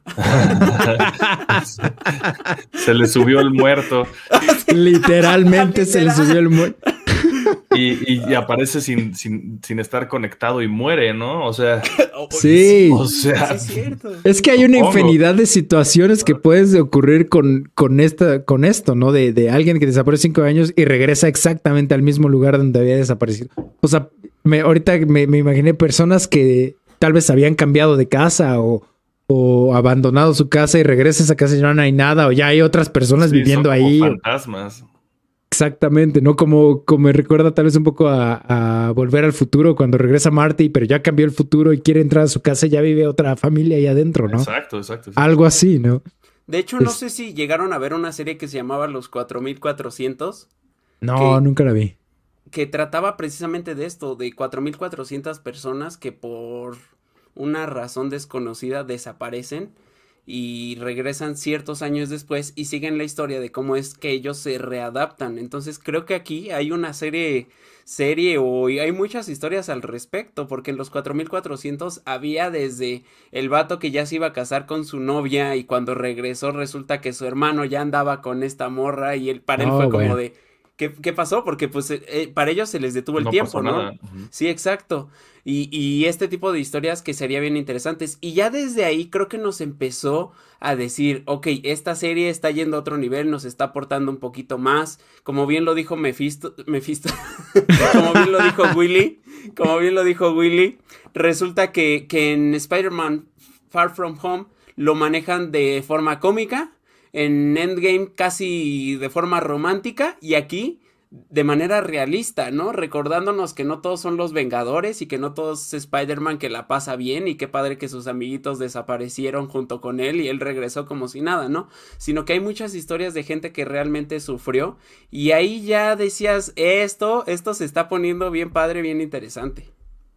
Sí, a, a mí me gustó mucho este capítulo en específico porque y igual lo comentábamos en One Shot, porque sí, me gusta mucho reírme, me gustan mucho las comedias, soy fan de, muchas comedias. Y estos tres, estos eh, tres capítulos anteriores me lo pasé muy bien, los disfruté mucho, pero yo ya quería algo más. O sea, yo ya quería este algo más dramático, algo mucho más serio. O sea, algo más, este, pues como el, el MCU tradicional, ¿no? No tanto, no tanto este Thor Ragnarok quería yo más algo Endgame o algo más este Infinity War. Sí, yo cuando en su momento lo comenté como después de la fanfarria eh, de, Marvel Studios, y vemos esto, fue como, ah, ahora sí estoy viendo algo del MCU, o sea, como algo, sí. se sintió más como una película, más dramático, más, más, no sé, menos extraño, ¿no? Porque había estado chido lo que habíamos visto hasta ahora, pero sí estaba así de, mm, ¿a dónde van con todo esto, no? Sí. Y aquí fue como, ah, no mames, órale, MCU, cámara. Y que además Willy se sentía como algo que fácilmente podrías estar viendo en una sala de cine, ¿no? en términos de producción, música, en todo. Me, da risa lo que dice aquí Carlos Alberto Prado. Dice, mi problema son los que iban en aviones. Imagínate, desaparecen y aparecen otra vez ahí en el aire. Aparecen sentados en el aire y... Uh. Pues sí, ¿no? Sí, sí. qué, qué sad. Pero aquí, ah, o sea, contrarrestando esto, igual otro comentario de Kazugi dice, según dijo, no recuerdo quién, la versión oficial es que cuando Banner hizo el, chasquido, se aseguró de los que desaparecieron en un sitio loco, por ejemplo, un avión, aparecen en lugares sanos. ¿Alguien, ¿alguien sabe la fuente de esto, de esta, de esta información? Algún fan, como ya expliqué en, nuestro podcast, eh, eh, que, se ganó un no price, como, como, como a de Gausser le gusta, que es cuando los fans explican errores de continuidad. Y Marvel les dice, gracias, toma tu no premio. Oye, Willy, pero, pero de pronto de ahí salen guiones de películas, ¿no? Yo creo que así nació en gran parte Rogue One, de tratar de, claro. de tapar un plot hole. Sí, de resolver varias cosas, ¿no? Y la película de Han Solo, ¿no? También quiere tapar ahí varias, varias cosas, ¿no? De, del universo de Star Wars. Eh, pero sí, en general, y este, este capítulo estamos completamente fuera del Hex, ¿no? Ya no es, no es nada de, dentro de Wanda, dentro de la mente de Wanda, todo está este, afuera y regresamos con Darcy, este, más bien regresa Darcy, ¿no? Después de años de no verla, desde Thor, el mundo oscuro, que es 2013. 2000, algo así, ¿no? Madres, sí, sí, sí. Creo que es 2013, si no me equivoco. Eh, regresa Darcy y ya es una doctora en astrofísica o algo así, que pues sí, ¿no? En 10, en 9 años, pues sí te echas un doctorado o algo así. O al menos alguien muy eficiente. Ah, regresa este. Ay, ¿cómo se llama este? El, el del FBI que, que lo habíamos visto en Ant-Man. Jimmy Jimmy Woo. Jimmy Woo. ¿no? Y ya hace su, su truquito de la, de la tarjeta. Finalmente le, le sale su truquito de la tarjeta que, que lo Qué, qué- qué buen detalle. Tiene muchos detalles así la serie. Esta, está como. que cosas que yo no me acuerdo porque no. O sea, siento que me gusta. O sea, me gusta el MCU. Pero no soy ultra fan. O sea, he visto las películas tal vez tres veces cada una. Entonces Ajá. yo no me acuerdo de esas cosas. Pero ya que lo Sí. veo en internet es como, ah, no mames, son unos cabrones. Sí, claro. O sea, este detallito de la tarjeta, yo estaba- en el momento es como, ah, le dio su tarjeta con un truco, ¿no? Ya te pones a leer después, y dices, ah, y, y te acuerdas de las películas. No salía. ah, sí, estuvo tratando de hacer el truquito de la tarjeta mucho tiempo y no le salía, ¿no? Y finalmente le salió. Pero esa atención cierto, a detalles, como JP, dices. yo creo que es buen momento para recordarle a la gente que si nos quieren aportar algo para el super chat, pues estaría, estaría bien padre, ¿no? No es como que queramos hacerles desaparecer su dinero, pero, pero pues igual estaría bueno. Ya me dio miedo ese güey. ¿Cómo hiciste eso, güey? Qué ¿Qué pedo, güey? Qué chingón. ¿Qué pe- fue- son trucos de cámara, ¿verdad? Tienes como espejos ahí enfrente de tu, de tu cámara Hay o toda, algo así. hay toda una producción, esto es pantalla verde y, y nada más. Avien- estaba- avientas la moneda por detrás y alguien adelante de, ti te la regresa, ¿no? Así. estaría bueno, estaría bueno. Es, eh, mira, ahí, brujo, lo leí con la voz de, de Homero Simpson. No, pues sí, habla- hablando de un show de magia, pues sí, qué mejor que tener a Drusco aquí, ¿no? Este. Ay, pues ya vemos, vemos el origen del, del señor este de- con el uniforme de apicultura, ¿no? Que Marco, Marco Irazoque dice, hubo más magia en ese truco que en el capítulo final. en esos cinco segundos de Drusco tuvimos más magia. Sí. Drusco, ¿tú no practicas ese tipo de magia de aventar rayitos y gritar? Sí, de verdad, estamos trabajando en eso, estamos trabajando en eso. Y también dice David Luna, "Es- eres el brujo escarlata. Gracias, amigos, gracias. Me, me gusta, me, es lo que me gusta de estar en espacios nuevos, ¿no? Que aprecian, aprecian mis gracias, porque pues ya en los otros que ya me tienen, pues Está cada muy, semana muy es como de, sí, ya, así de, ya cállate, güey, ya. Al rato así, ya, Drusco, habla de las películas y deja de hacer magia. Sí. Ah, pero sí, este capítulo me gustó muchísimo. Me regresó un poquito este, estas ganas que tenía yo de algo más. Y, y complementándolo, tenemos, ahí tenemos este jump scare hacia el final, ¿no? Que de Vision, ¿no? Que Wanda se voltea y ve a Vision con el hoyo en la frente, ¿no? Y, y gris, ¿no? Un poco como lo dejó Los Thanos al final blanco. de. Exacto, al final de Infinity War. Y ahí, y ahí se, soltaron aún más, más este, teorías, ¿no? La, la- mi teoría personal es que Wanda sí se había robado el cuerpo de Vision y lo andaba este, manipulando como este. Weekend ¿cómo se at llama? Weekend at Bernie's, ¿no? Andaba un Vision muerto ahí por todos lados, caminando gracias Sí, a. literalmente iba arrastrando el, el- el- el cadáver de Vision por ahí, ¿no? Era, era nuestra teoría. Era nuestra teoría. Al final no fue así, pero, pero está. Yo, y que yo además, digo. JP, más allá de- del chiste, no sé si.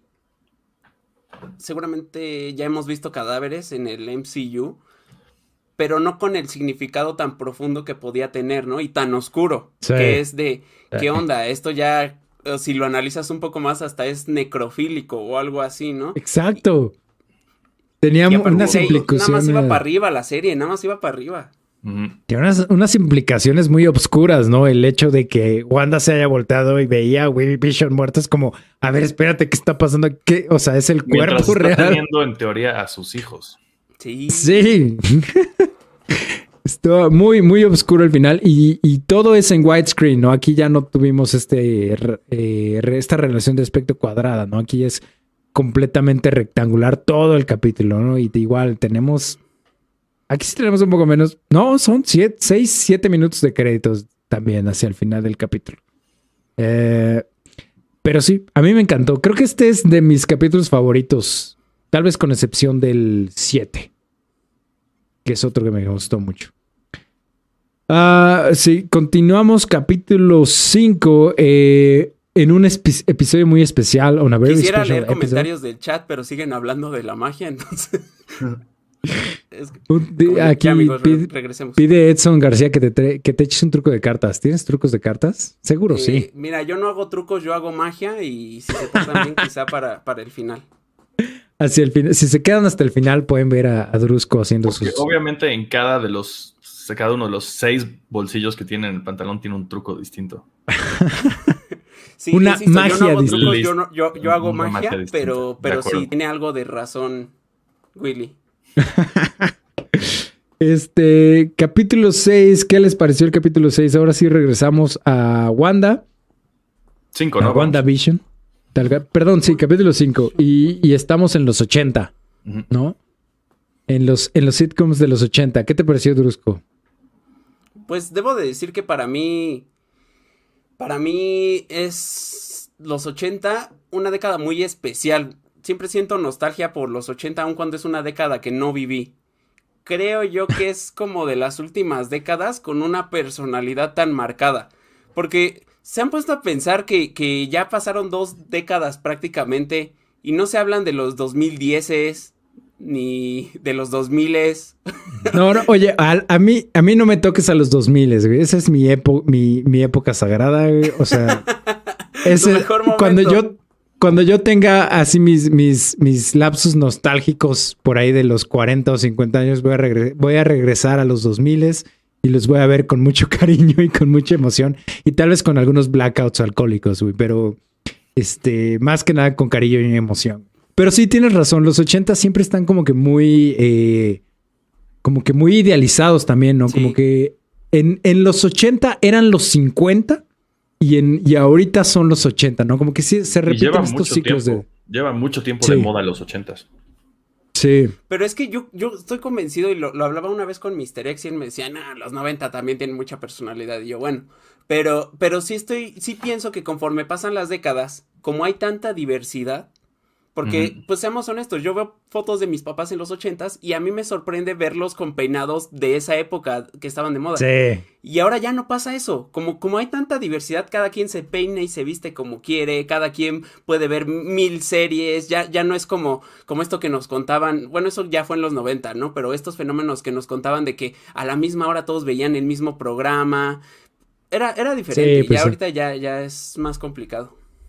Sí. Es- no te quiero interrumpir, Dusko, quiero seguir con esa idea, pero nos entró un super chat este, de Kazu Geek. Eh, este es mi primer super chat. Muchas gracias a todos por el genial podcast. La palabra del día es necrosintesoidefilia. Órale, no sabía que esa palabra existía. Necrosintesoidefilias, eh, pues sí, muy acertada la, la palabra del día, efectivamente. COP son pesos colombianos, supongo. Ah, quiero O- creer o, que o les sí. acaban de dar 10 mil dólares. Espero que sean 10 mil dólares. Este, ojalá que sí sea, que COP quiera decir dólares. Este, pero sí, no, lo- tienes razón. O, O sea, los estaría cool. Bitcoin, no, man, también estaría súper bien. Eh, los, los, como que tenemos bien marcados la, la moda y los vestuarios de, de los 70, los 60, los 80. Tal vez, yo diría que también los 2000, ¿no? Al principio de los 2000 también tiene sus, sus modas marcadas. Tal vez ahorita ya, como dices, ya cada quien se viste como quiere. Ya hay tantas subculturas, Sí. tantas este, nichos en internet, tantas cosas que pues hay gente que se viste como los 90, hay gente que se viste como los 80, hay gente que se viste como lo que se le da la gana, ¿no? Y ya no todos vemos lo mismo, ¿no? Como dices, antes había tres canales, cinco canales y todos siempre veíamos este canal 5 a las 8 de la noche, todos veíamos Dragon Ball Z, ¿no? Este, o en los 80 todos veían ABC o CBS en Estados Unidos y veían el mismo programa. Y es un poco lo que, lo que pasa aquí lo que quiere reflejar un poco WandaVision, ¿no? Porque era, pues, son las series con las que crecimos de cierta manera, ¿no? Willy, ¿a ti qué te pareció este episodio ochentero de WandaVision? Justo estoy tratando de acordarme exactamente qué pasa en este. ¿Es en el que llega Pietro al final? Este. Sí, ¿no? Porque recuerdo que Ah. tenía un look ochentero. Sí, sí. Sí, en este llega Pietro al final. Es en Eh, este. Pues eso es el, segundo bombazo, ¿no? Por lo menos en cuanto a eso. El primero siendo la mención de Ultron, siento, o sea, bo- bombazo de, de, no sé, de expectativa. Sí, de referencia al MCU más grande o a, un universo fuera de, la serie, ¿no? Tal cual. Mm. Y desafortunadamente ya sabíamos que iba a aparecer Evan Peters, al menos los que estábamos conectados en este rollo de, estar viendo teorías o estar viendo en internet o ser muy activos en internet y en Twitter. Todos ya sabíamos que Evan Peters iba a salir en la, en la serie, pero aún así estuvo bien chido para mí. Fue, fue como, uff, ¿y ahora qué pedo? No fue un gran, gran final para mí. Eh, de ahí en fuera, creo que sale Sparky, ¿no? Es cuando aparece Sparky también. Los niños crecen. No, y, este además creo que aquí es bien interesante y, si se encontrara el. Lástima que no tengo conectado el otro monitor para proyectarlo. Pero hay un frame bien interesante que es como la primera confrontación hasta física que tiene ah, Vision y Wanda. Y ese, ah, que salen los dos volando, ¿no? Exacto. Y eso se me hace igual. De estas imágenes y momentos que nos va regalando la serie bien, bien bonitos, bien poderosos y con diversas lecturas. O sea, por ejemplo, eh, y, y lástima que no está Marta porque seguramente ella nos podría hablar más a profundidad, pero insisto, hace unos días en el especial me decía la psicóloga que, que se puede traducir ya en la realidad a estos momentos cuando alguien externo o, o algún elemento de fuera te hace cuestionarte, ¿no? Que estás ensimismado, que, que puedes estar tratando de evadir la realidad por tu cuadro de depresión. O sea, tiene muchas lecturas bien profundas, bien interesantes. Ah, mira, la producción aquí está al tiro. Eh, Ahí está, mira. Ah, díganme, ¿no? Si, si, esa imagen no es una chulada, no sé, me encanta en muchos sentidos. ¿Cómo, cómo se ve esto? Sí, se ve muy hicieron o, van a hacer un set de Funko Pop de, de, de esa escena? Ah, no lo sé, pero si quieren dinero, seguro lo van a hacer. Sí, ¿no? Porque además, o sea, su postura es posición de ataque, ¿no? De, de, ya estar a la defensiva de qué está pasando, yo entiendo que algo sucede y justo después de eso, precisamente en respuesta y un poco, o más bien en distracción, es donde aparece Pietro. Sí, sí, sí, completamente de acuerdo. Este, y sí, o sea, aquí em, empezamos un poquito más estos temas que decías, ¿no? De, de, depresión, de duelo, de cerrarte, de no querer hablar de las cosas, de... Que es por todo lo que está pasando Wanda y empezamos tal vez a entender un poco de, de por qué está haciendo todo esto, ¿no? De por qué... Algo también que me llama muchísimo de la atención y que les comentaba desde hace unos minutos era aquí sí está el, el cambio del, de, del este, ay, de la relación de aspecto, ¿no? Aquí, o sea, los momentos de Wanda y Vision, pues ahí lo vemos, ¿no? Está la pantalla completa. Y en los momentos de, de este, pues fuera del Hex, está este, una relación un poquito más, como, ajá, widescreen, ¿no? Y me encanta a mí esta secuencia en específico de Wanda saliendo a confrontar a la, a este, a Sword afuera del Hex. Me gustó muchísimo esta secuencia. Todos apuntándole este, sus armas a Wanda y al final ella los, se los voltea y todos están apuntando al director, a Hayward, se llama, ¿no? Este. Me recordó muchísimo y obviamente me lo recordó un meme en Reddit que vi por ahí, este.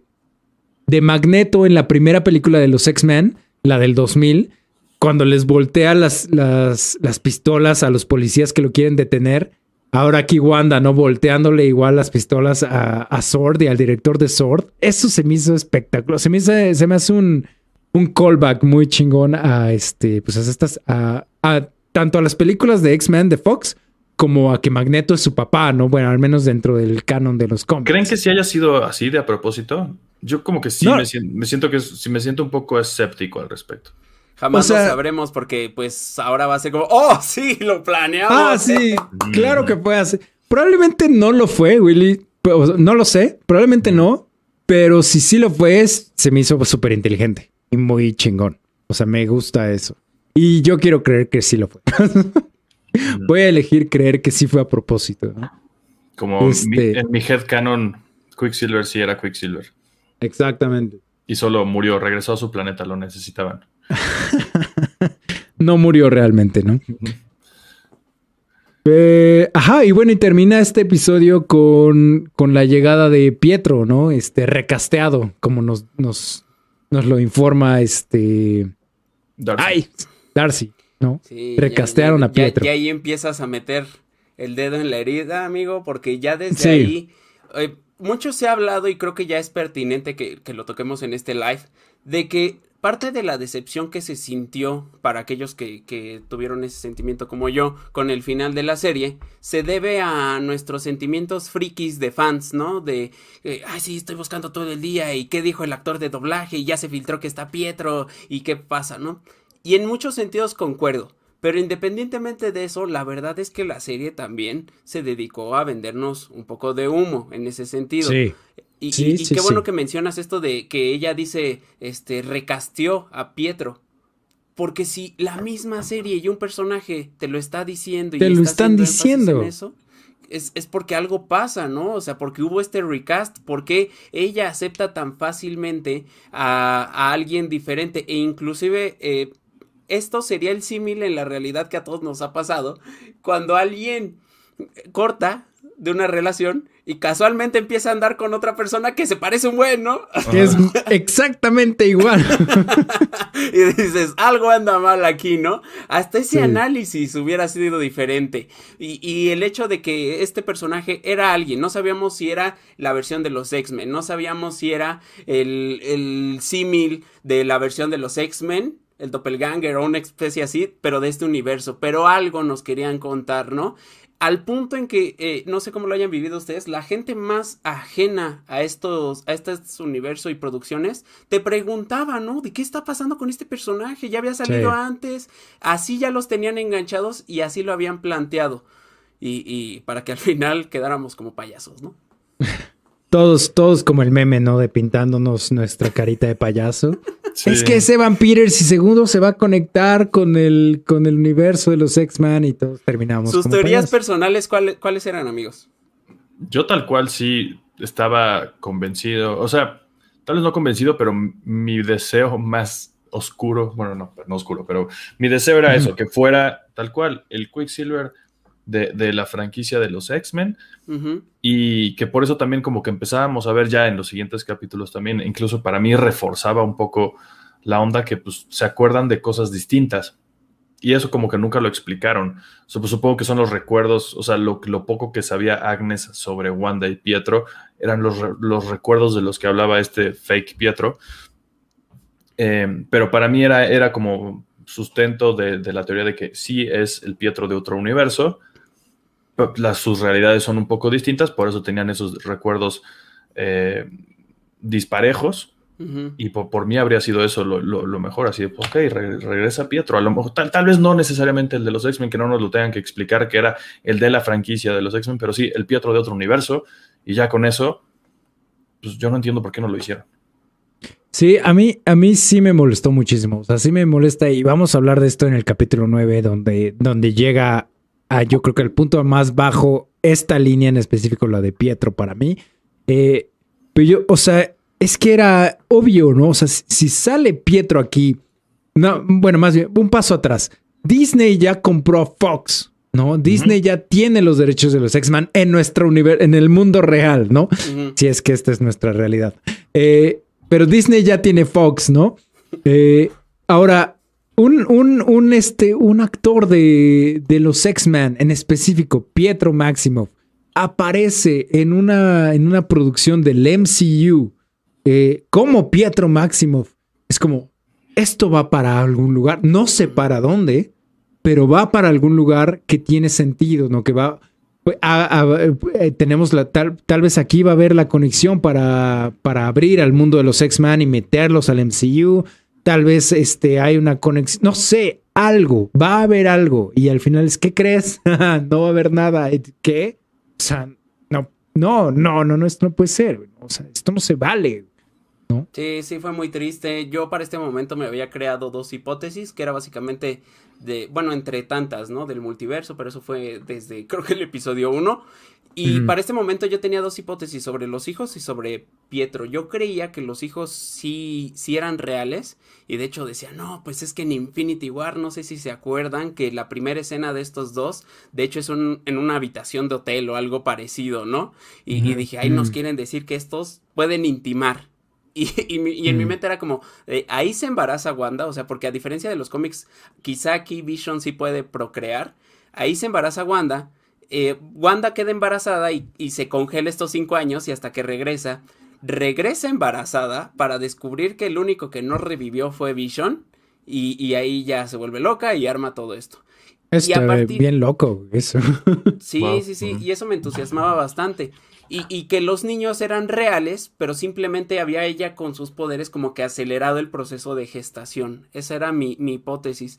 Y sumado a que Pietro, yo dije, quizá el hecho de que aparezca este personaje se debe a que Wanda tiene tanto el anhelo y la necesidad de tener a su hermano, que como ella no puede revivir a los muertos, o, o, quizá le pusieron esa limitante de revivir a los muertos, pero su poder es tan grande que se trajo al, al Quicksilver más cercano, ¿no? Y lo, lo, lo, extrajo de otra realidad y lo trajo acá. Yo estaba convencido de que eso iba a pasar, pero ah, ah, sí. eh, tienes una imaginación muy grande, muchacho. Sí, se pasan de lanza. Se pasan pero sí, de o lanza. sea, y, pero es que también sí, está, sí, sí nos están estableciendo que Wanda no está al 100% bajo control. Para aquí ya sabemos eso y sabemos que muchas de esas cosas ocurren por, por, su, por su subconsciente. Entonces uh -huh. yo pensaba exactamente lo mismo. Ella lo trajo sin, sin saberlo de otro Exacto. universo, sin darse cuenta, sin hacerlo consciente. Y, pues, sigo, no, no entiendo por qué no lo hicieron.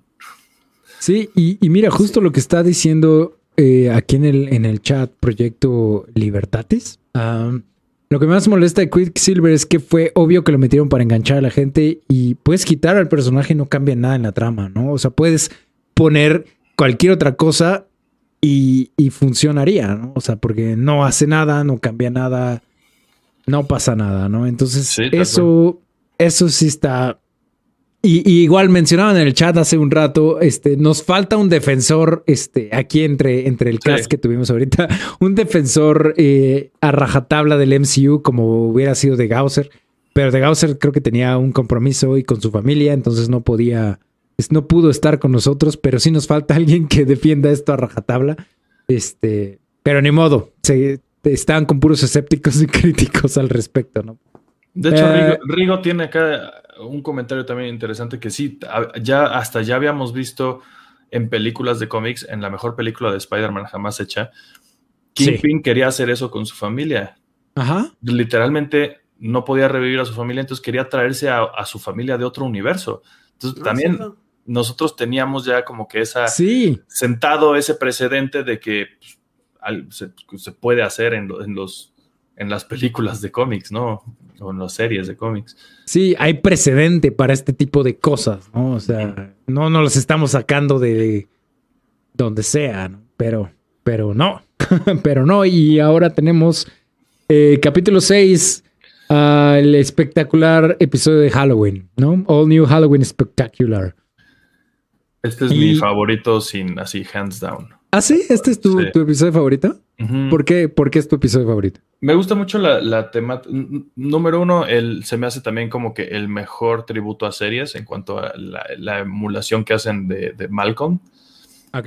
No, la, la, la cancioncita, eh, los, los, el hecho de que sea en Halloween. Halloween es algo que me gusta bastante, entonces eh, me sí. gusta también ese rollo. Los trajes. ¿Team Halloween o Team Navidad? Halloween, Halloween. 100%. Sí, 100% Halloween. Mm. ¿Tú? No. Yo Navidad. ¿Ah, sí? Sí. ¿Por qué, no, ¿Por qué, no, ambos? ¿Por qué no so, ser, ser, emos y tener ambos? de hecho, estaba tiempo? pensando que, que cu cuando nos dimos cuenta de que este 2021 iba a ser la segunda parte del 2020, y saben a qué me refiero, hubiéramos fingido como que todo el año era Navidad o Halloween o, o sea, sí, pura festividad. Vez. Sí, ya, o sea, si esto no va a contar, pues ya al menos que no cuente de una manera chingona.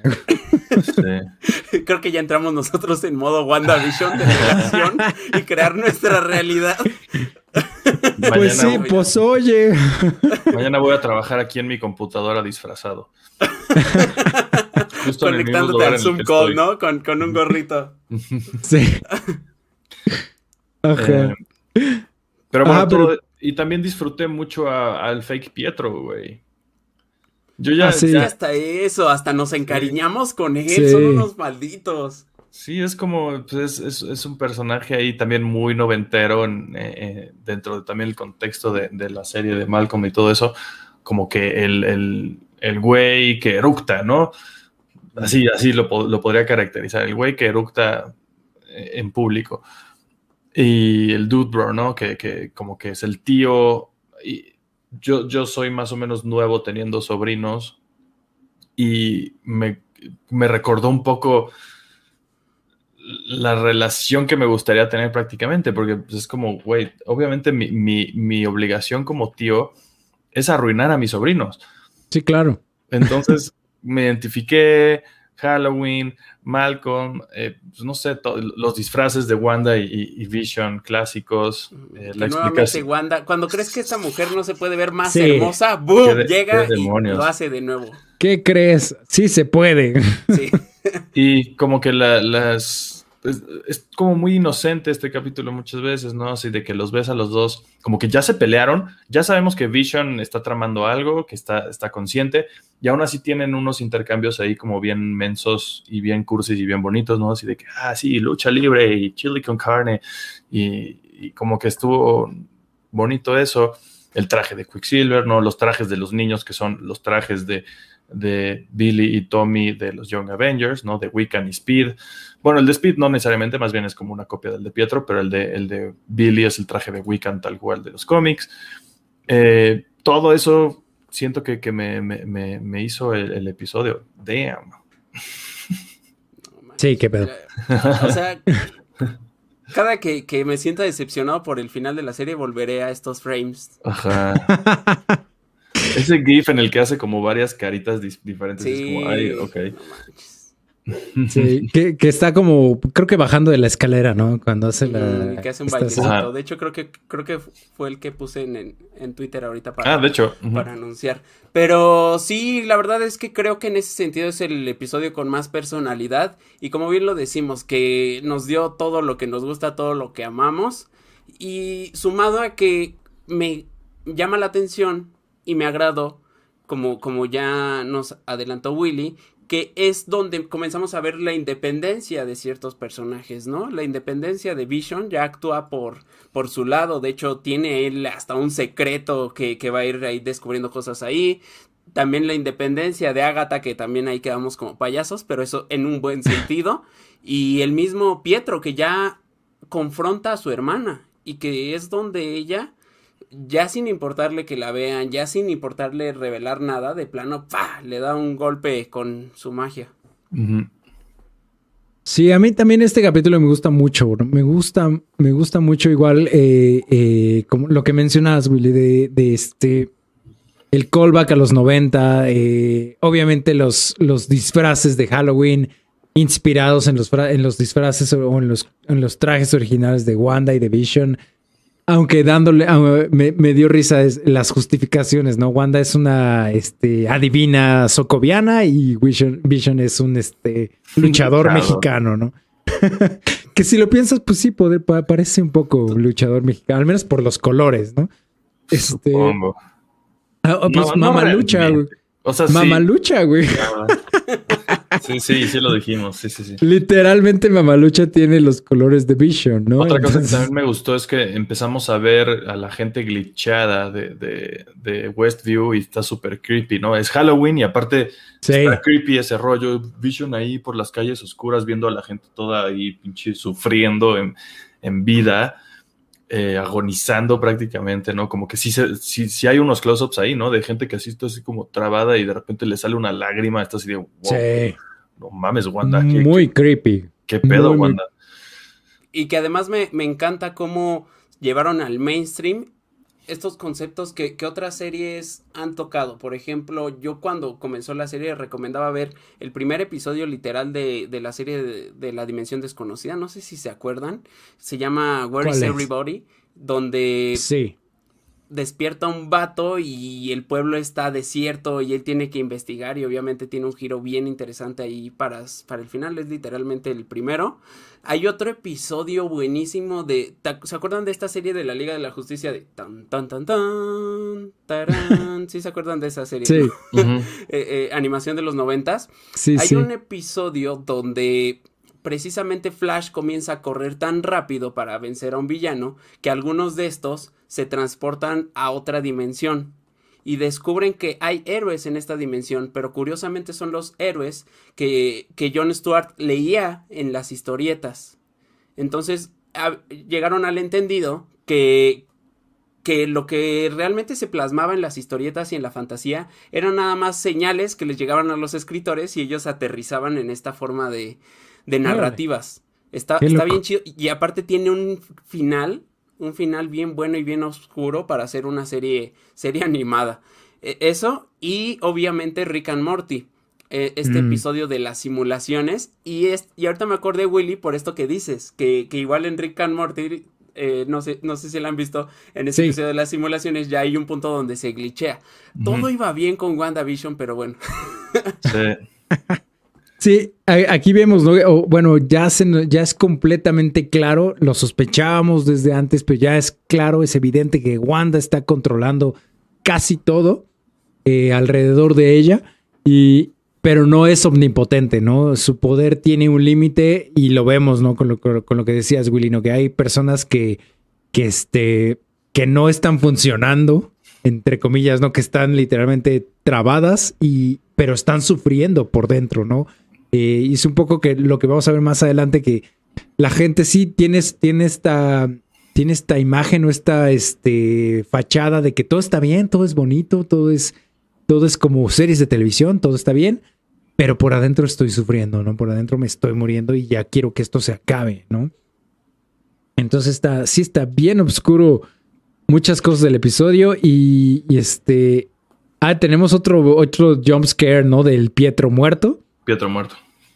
Pietro muerto, eh, que vemos hasta con los hoyos y toda la cosa en, su cuerpo. Sí, sí. Me da mucha risa todavía y lo voy a volver a hacer. La, no sé si ustedes, o sea, el, chiste gamer de que estaban, Westview es como Cyberpunk 2077, es como Night, Night, City, ¿no? Son los NPCs del juego que están todos tontos, que no chocan entre sí y, se, glitchean adentro de los coches y así es como los programadores de, de, Wanda es uno de los programadores de Cyberpunk 2077.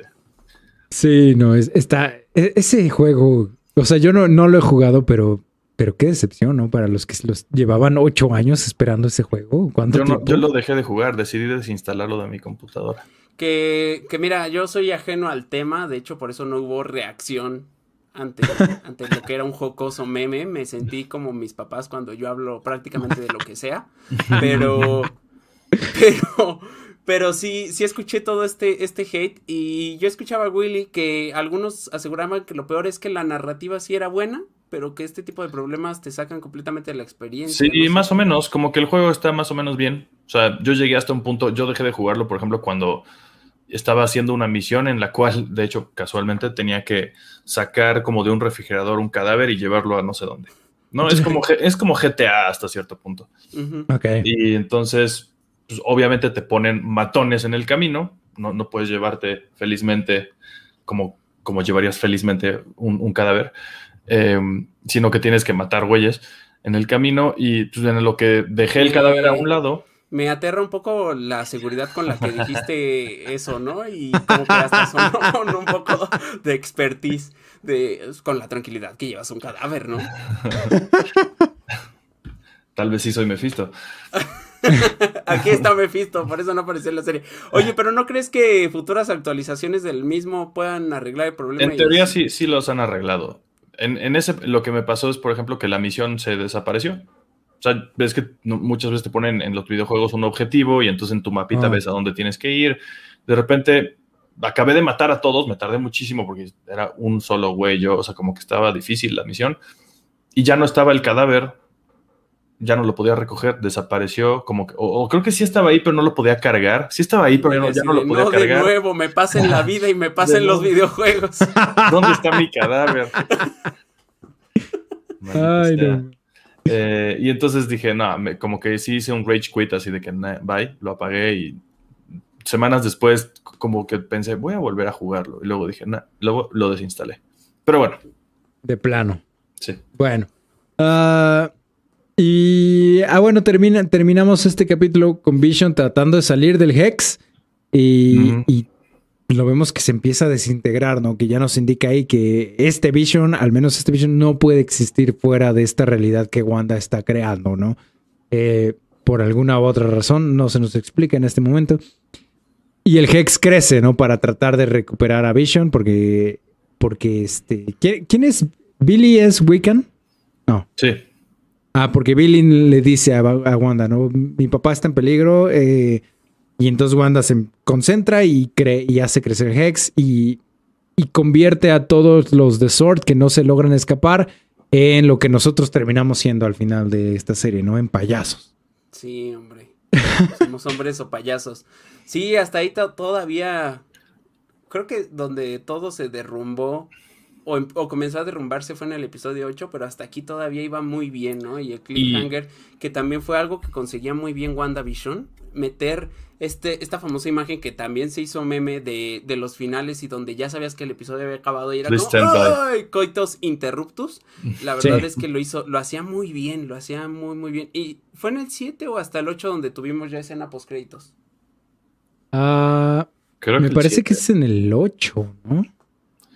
Ahorita, ahí, ahí tienes el Disney. Ah, no, ¿verdad? 7. Es el 7 donde vemos la primera escena post créditos. Mm. Sí. ¿Cuál era? ¿Te acuerdas? En el 7. ¿Pero qué escena era? Ah, es, es este. Bueno, justo vamos a empezar a hablar del- de, este capítulo 7. Eh, el primero que tiene que ser los postcréditos y es la escena de Mónica, que ya logró entrar al Hex y, este, y está abriendo como que este sótano que tiene, ¿no? En las, en las casas griegas que los abres desde afuera Mm, por alguna razón. Y, y Pietro, fake Pietro, lo, la. ¿Qué le dice? Como Snoopers, que una, no sé qué, o no sé qué es la frase que le dice Ajá. exactamente. Ah, Como Pero sí, bueno, chismosa. ajá, como rescatar- chismosa. Me gustaría rescatar algo del, del capítulo 6 todavía. Dale. Eh, Vision es un héroe nato, ¿no? Y, y como me la pasé durante ocho capítulos de nuestro podcast estaneando a, a Vision y a Paul Bettany, Sí. eh, Vision, este Vision no recuerda ser un superhéroe, ¿no? De por sí ya sabíamos que Vision es un héroe nato desde Age of Ultron, ¿no? Desde que nace y por su propia lógica decide que el mejor curso de acción es eliminar a Ultron y ayudar a la gente.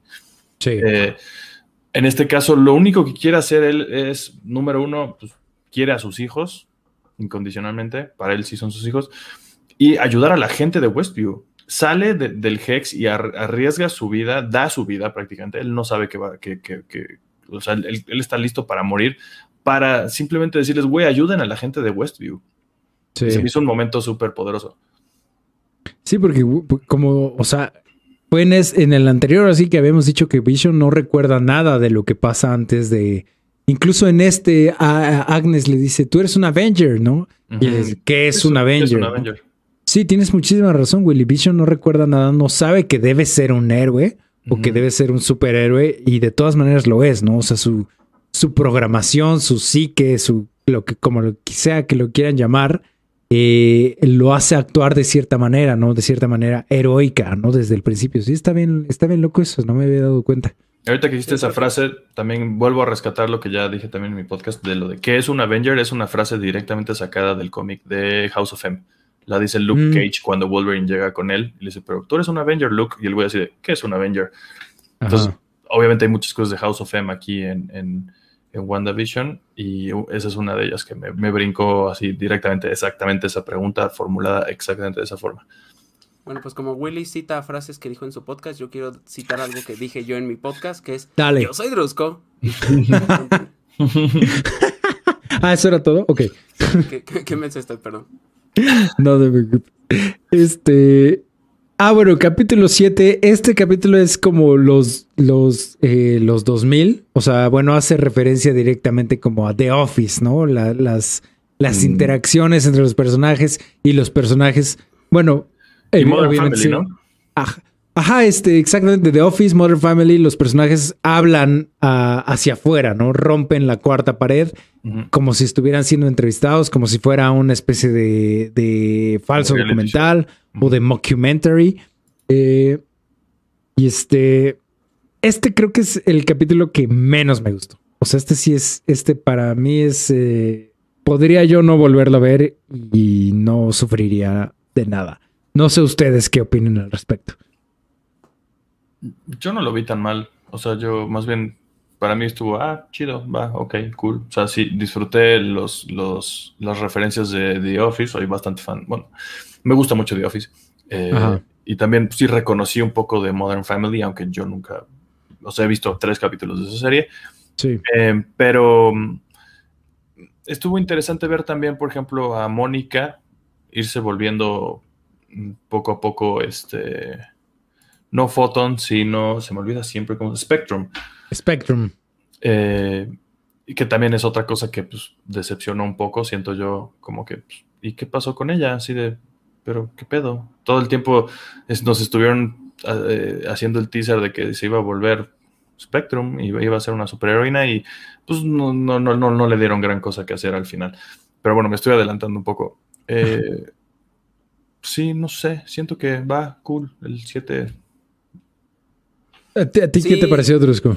Yo coincido contigo, JP. La verdad es que no, no recuerdo siquiera muchos momentos. Ahorita que Willy mencionó lo de lo de Mónica, creo que ahí sí quedé muy entusiasmado. Que Mónica fuera la única capaz de atravesar el Hex. Y sobre todo creo que esta escena donde lo atraviesa nuevamente. eh, yo, yo lo digo mucho, lo, lo repito constantemente, que el cine y, y en general las artes me parecen una ventana a otras realidades y a veces a la propia. Y cuando en una serie de gente con superpoderes y de realidades alternas te meten elementos o detalles como Mónica atravesando el Hex mientras que las voces de sus demonios y de sus traumas la atormentaban y que ella pudo más que eso y, y salió como ella misma. Y, y dices, ah, ok, hace sentido. Por eso todos los que atravesaban el Hex se convertían en algo más, porque al final no, eh, Wanda tiene razón, no queremos afrontar nuestra realidad y es más bonito convertirse en un payaso que escuchar a, a tu finada madre decirte eh, algo, ¿no? Como, como lo hizo con Mónica. Este detalle se me hizo bien poderoso, bien interesante y, y sí, eh, algo que no debe de pasar, no solamente con las películas y series, sino en la vida, me fue creando expectativas cada vez más grandes. Sí. y tenemos Sí. la, la canción de It Ah, Was de- All Along. Sí. Ah, que ahí, y creo, o sea, por lo que vi en, eh, bueno, por lo que experimenté en tu programa, Willy, yo estoy en la minoría, a mí no me gustó. Ah, no creo que ahí es cuando se me empezó a ir la luz. Creo que me quedé por ahí y sí ¿Ah, llegué sí? a entender que a ti no te había estado encantando la- la- las canciones. O sea, es, es que eh, eh, entiendo, entiendo la música, o sea, la- las canciones de introducción de cada, eh, de cada este, década, ¿no? De, este, los 70, los 60, etcétera, y vamos a avanzar, la, o sea, la, de, la que es muy, muy referencia este, a Malcolm, ¿no? Les entiendo, siento que quedan bien, claro que por supuesto, sí. No son canciones que yo me pondría a escuchar así de, De ay, no tengo nada que escuchar, voy a poner la- el tema de WandaVision de los 60. No, o sea, quedan en ese momento y están chidas, va. Esta sí de, este, pero este específico de It Was uh, Agatha All Along, no solo no me gustó, digo, no solo, no solo siento que no quedó, no me gustó y hasta se me hizo como que rompió, porque pues ya no estábamos en los 60, o sea, y esta canción sonaba así como... Estoy de acuerdo. O sea, sí, sí lo llegué a pensar todo eso, solo no me molestó tanto, creo. O sea, pero sí A pensé todo eso así de, pero pues ya, ya, ya está, ya habíamos superado este pedo. Sí. Yo siento también que fue un poco por, porque en general el capítulo no me gustó, se me hizo muy lento, muchos de los chistes no me dieron risa. Yo soy súper fan, o sea, no soy tan fan del The Office, pero sí soy súper fan de Modern Family, ¿no? De- O sea, sí me gusta muchísimo el Modern Family y me gusta el formato del mockumentary, pero aquí siento que estuvo, al menos a mi parecer, estuvo muy extraño, los chistes estuvieron como muy raros. Esto de Vision y Darcy que se quedan atorados en el camino y pues no se pueden mover y se quedan ahí, es como, por, Ya o sea, se no se pueden aquí ya, ya la paja, la neta. Sí. O sea, Sí. ya se sintió que ya lo estaban alargando por nada más porque sí. Sí, no, o sea, no se podían bajar y caminar, o Vision cargarla y volar, o sea, Que ese era el chiste, pero eh, fue un mal chiste. sí, es que esa es O la sea, cosa. En teoría era gracioso porque tú sabías que debe- de alguna forma deberían poder hab- haber cruzado, pero no lo hacían y supongo que ese era el chiste, pero sí, no, no, no estuvo tan chistoso. Sí, no, a mí la verdad no, no me gustó. Eh, eh, de- incluso le digo, me aburrí. Y entonces todo esto, todas estas cositas que no me gustaron se fueron acumulando y culmina con el Agatha All Along que dije yo, ah, esto como que ya no. Eh, y además, eh, no, incluso creo que lo platicamos tú y Willy en alguna, en alguno de tus podcasts que ya habíamos dicho, no, pero parece que Agatha ya no va a salir, ¿no? Justo en el anterior, Ajá. En el de Halloween, que co- como que ella y, pues, nos, nos trolea y trolea Ajá. a Vision, ¿no? O sea, como que sí se, se hace pasar por una ciudadana más confundida, pero pues acá nos enseñan que no, que estaba actuando eh, a manera de Inception, actuando dentro de actuando dentro de actuando. Sí. Entonces, como que ahí dije, ay, entonces sí va a ser Agatha, pero como que no, no se había dado ningún indicio en toda la serie, entonces se lo están sacando. No sé. Yo me molesté un poco con este capítulo y por eso, pues no, como que dije, no.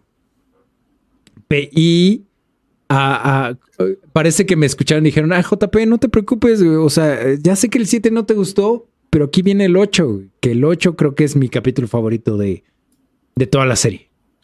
No sé ustedes qué piensan.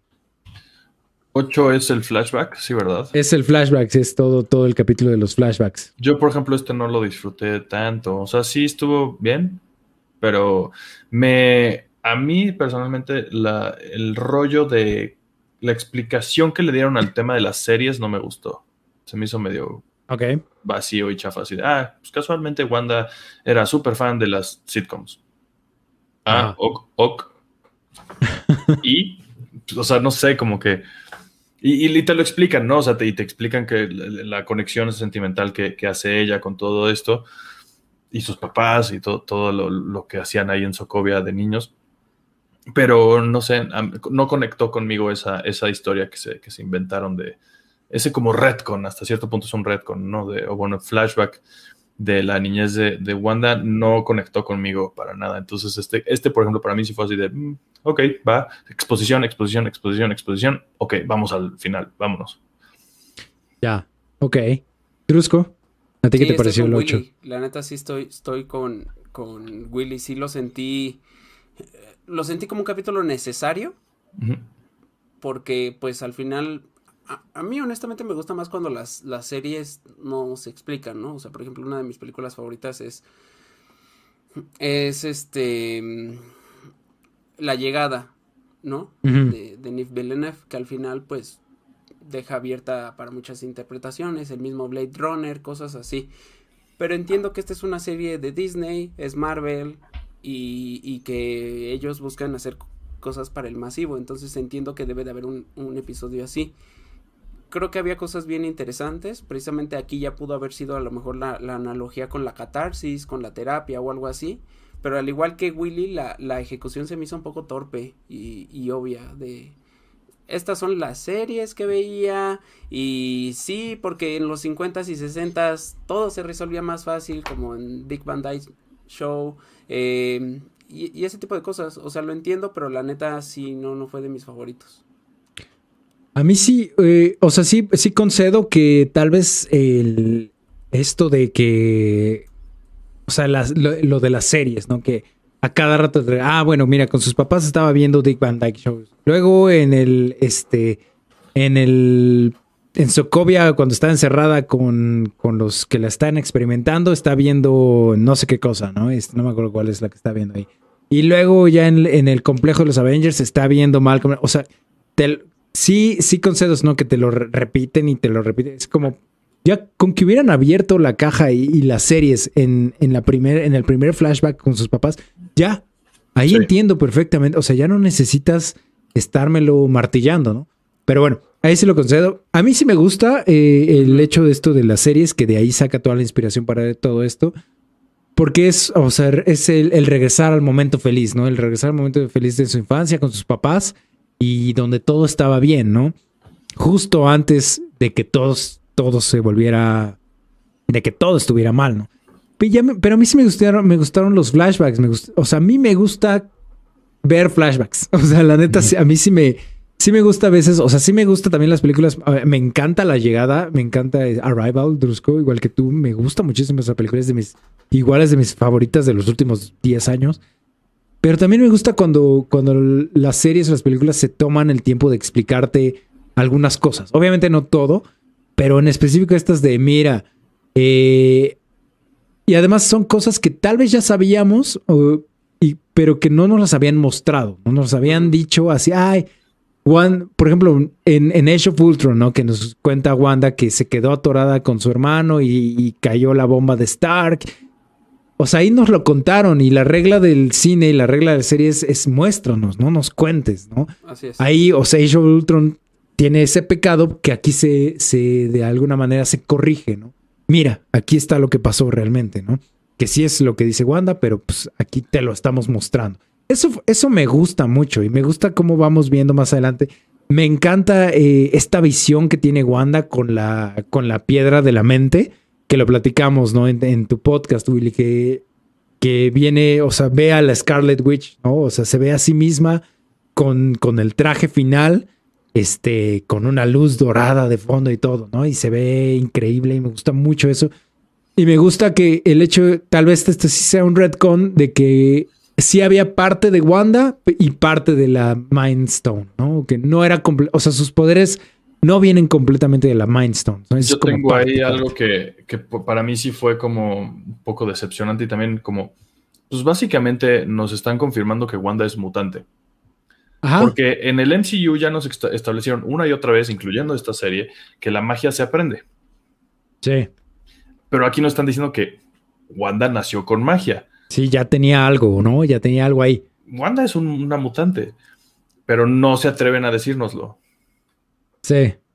Y, entonces, y es, un poco, un poquito más este, echándole sal a la herida de esta serie de lo que podía haber sido, ¿no? Es como, este era el momento, este era el puente para presentarnos este concepto nuevo de los mutantes en el MCU, ¿no? O sea, ok, ya presentaste que Wanda...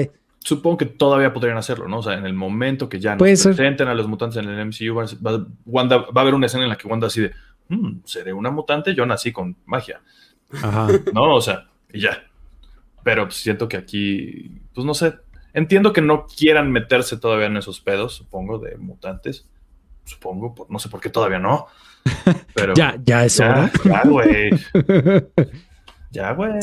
Ya, güey, sí, ya sé. A mí, a mí sí me gustó mucho este capítulo. Y vemos también, bueno, esto, esta escena me rompe el corazón, o sea, y me encanta que la hayan puesto, o sea, cuando Wanda entra al complejo de Sword a buscar a Vision y se lo muestran a Vision todo destrozado, que lo le están cortando los circuitos y, y ves, o sea, sabemos todo el trabajo que costó crearlo desde Age of Ultron y arreglarlo un poco en Infinity War y todo lo que está haciendo Shuri con todas sus interconexiones neuronales y toda esta cosa. Y aquí estos lo están partiendo literalmente como carniceros. Y yo, yo, o sea, yo lo dije en voz alta, lo estaba viendo con Marta y yo sé, ¿qué le están haciendo a Vision, güey? ¿Por, ¿por qué? O sea, con, un serrucho, con, bueno, con una sierra eléctrica, cortando literal. ¿Qué pedo? Y, ahora imagínate que yo no tengo ninguna este, relación real con Vision. Wanda, que sí lo amaba y lo adoraba, el verlo que lo están destrozando así, a mí sí me rompió el corazón completamente, ¿no? Entonces, como, claro que te vas a volver loco después de esto. Me encanta a mí esa secuencia y obviamente la secuencia final, este, de Wanda. Eh, Sí es aquí, ¿no? Ajá, sí, de, ella yendo hacia Westview porque tenía, tiene un sobre, ¿no? Regresa a su carro después de ver a Vision todo destrozado, regresa a su carro, ve el sobre y tiene una, una dirección, ¿no? Entonces va a esta dirección, a Westview, Nueva Jersey, y, llega a la dirección y es un terreno que le había comprado Vision para, para crecer juntos, para envejecer juntos. Y yo dije, ya, tomen mi corazón, güey. O sea, tomen mi corazón y Sí, esta escena va a vivir eh, libre, libre de renta en mi mente y en mi corazón para siempre. Y ahí es donde se rompe finalmente Wanda, ¿no? Y explota y crea todo lo que crea. Me gusta mucho. Aquí voy a hacer una referencia al, cuarto y séptimo verso. Sí, al cuarto y séptimo arte podcast. podcast verse hay que trabajar en el, en el título, ¿no? Pero saben a lo que me refiero, ¿no? Sí. Aquí nuevamente una, una referencia. Lástima que no está porque pues seguramente aportaría mucho, ¿no? Pero, pero me parece que es en un, en un episodio donde precisamente eh, eh, Marta, Marta, ¿sí? Sí. no sé por qué mi mente confundí Wanda con, con Marta. Sí, Marta. nos cuenta cómo JP, eh, pues le propusiste matrimonio, básicamente. Una vez tuvieron esa confianza de, de contárnoslo. Y, y, dice que, que, ella te dijo que lo soñó, ¿no? Que lo soñó hasta donde recuerdo. Espero no estar mezclando historias y narrativas en mi cabeza, ¿no? Y te veo un poco nervioso, ¿no? Pero espero que, mi comentario aterrice bien. Resulta que, que, Marta te cuenta que tuvo un sueño y tú tratas de replicar ese sueño en la pedida de matrimonio. Y, y dije, pues fue, fue muy inteligente ese movimiento de Marta, ¿no? Fue muy inteligente y también por parte de JP. Y cuando estaba viendo este episodio pensé, ¿será que, que Wanda le dijo, soñé que me comprabas un terrenito o algo así? puede ser, puede ser, no, no se sabe. Puede ser, no lo sé, pero sí, qué buena memoria, Drusco. Así fue exactamente. Ella. Voy a tratar de hacer eso con mis seres queridos. Ah, soñé que me comprabas un coche. Soñé, que me regalabas 50 mil pesos, güey, así de la nada. ¿eh? Sí. sí, sí, ¿Qué tal que se quieren poner románticos? sí, sí, me llamó la, la atención esa historia. Se me hace muy linda, muy. Aparte, tiene elementos geeks. Pero quizá, quizá sí fue. Quizá Wanda le dijo, soñé que me comprabas un terrenito o algo así. Qué loco. Pero sí, sí, no, el, final de este capítulo es, a mí se me hace espectacular, completamente dramático y épico y... Perdón, JP, creo que te puse un poco nervioso con esta, con esta analogía, con esta historia, pero no lo voy me, a me, me, hiciste sudar un poco, Brusco. No quería yo ventilar tanto de mí. No, ya has ventilado esto más que de nada, más que cualquier cosa en el podcast. Sí, sí justo, justo hace poco hablaba con, eh, bueno, de hecho, la semana pasada entrevisté a Gaby Mesa en, eh, eh, en mi podcast. Ah, sí, sí lo vi. Drusco and Friends. Y es lo que hablaba con ella, ¿no? Que a veces cuando entrevisto y hago este tipo de cosas con amigos, a veces me cuesta trabajo delimitar entre lo que es su vida pública y su vida privada. Y sí trato de hacer este esfuerzo. Pero, pero no, eh, conforme lo iba contando, recordé que todo lo que conozco de ustedes es por su vida pública y por lo que han dicho en el podcast. Entonces dije, no, pues creo que no hay problema. Sí, pues si lo dijimos en el podcast, pues ya, ¿qué, importa que, lo volvamos a decir en el podcast? No pasa absolutamente nada. Este, pero bueno, vamos al, capítulo final, ¿no? Capítulo 9, eh, The Series Finale, el final de la serie, literalmente. Eh, y tenemos, eh, pues lo que tú dices, Willy, ¿no? El, la pelea final entre superhéroes, ¿no? tal vez un poco eh, el último acto de cualquier película de superhéroes, ¿no? El enfrentamiento tal vez muy CGI de superhéroes. Y más recientemente visto en, el bodrio de Wonder Woman 84. Mm. Igual, pelea final así de... Mm, ok, bueno. Está bien, hay rayos por ahí, está oscuro. Ok. No, pero sí tuvo muchos momentos chidos estas peleas. O sea, eso sí, no, no, no, la verdad no, no me voy a quejar tantísimo. Si es como, bueno, va, o sea, es un show de superhéroes. Cámara, está bien. Em, pero mi favorito fue el, de Vision, cuando ya dejan los madrazos. La, la, pelea, la pelea de los Visions es, es espectacular. o sea, no lo dijimos en tu podcast, pero no tiene ningún sentido pero es espectacular. Me encanta, o sea, me gusta mucho, la disfruté. El debate filosófico que se arma entre los dos Vision, que no habíamos mencionado, pero sorda todo esto crea, bueno, más bien, el cuerpo que tenían de Vision lo, lo vuelven a recuperar, lo rearman y crean un, eh, un Vision alterno, un Vision blanco, que, que, el proyecto secreto por ahí vimos en algunas pantallas de computadora se llamaba Cataract o Catarata. Este, y lo mandan hacia adentro del Hex para eliminar a Wanda, ¿no? Y para tratar de controlar toda esta situación. Y a todo esto les pregunto también aquí, ¿cuál era el plan de Hayward? Hayward quería agarrar a Vision y hacerlo su, su, su arma. Y por eso estaba traqueando al Vision de Westview. Eso nos los establecen desde los primeros capítulos. Ajá. Que es, aquí, que no. Aquí, independientemente de nuestras teorías y fanatismo, es aquí donde ya se cae en muchos sentidos la serie, ¿no? Porque no solamente Hayward no le encuentras lógica a sus acciones, sino a la misma Agatha. Al punto en que no, no encuentras una motivación más que el clásico cliché, de jaja, quiero ser más poderoso y jajaja. Tal cual. Pero, pero no hace mucho sentido porque, y, y lo decía hace unos días, cuando lo piensas, en realidad Em, Wanda realizó más actos de villana que la misma Agatha. Entonces, en muchos sentidos, Agatha creo que es la, la, heroína, la que liberó al pueblo de, de, este letargo en que los tenía la bruja escarlata. Casi, casi, completamente. Eh, ahí no sé, Willy, o sea, porque... en, en, en, One Shot, creo que Icepack dijo como, güey, pues es que fue porque no sé qué, la verdad no me acuerdo bien qué dijo. Eh, pero yo sigo pensando que pues, ya Hayward ya tenía su vision y el vision de Westview ya se dieron cuenta de que no puede existir fuera del Hex. Ellos mismos, los mismos de Sword, lo vieron con sus ojos cómo se estaba desintegrando ese vision. Ya podrían haber dejado a Wanda por ahí. ¿Para qué chingados se querían meter? O sea, ya tenían a su Vision, eso era lo que Es- quería. Es que es el problema, tenemos que adivinar cuáles eran sus intenciones. O sea, Ajá. tenemos que asumir, porque nunca nos las dice y nunca no, pero es sí, como muy... Creo que sí tienes razón, Willy. O sea, sí se, sí, sí, sí se habla de eh, que quiere crear un arma. Pues ya la había Ujú. creado.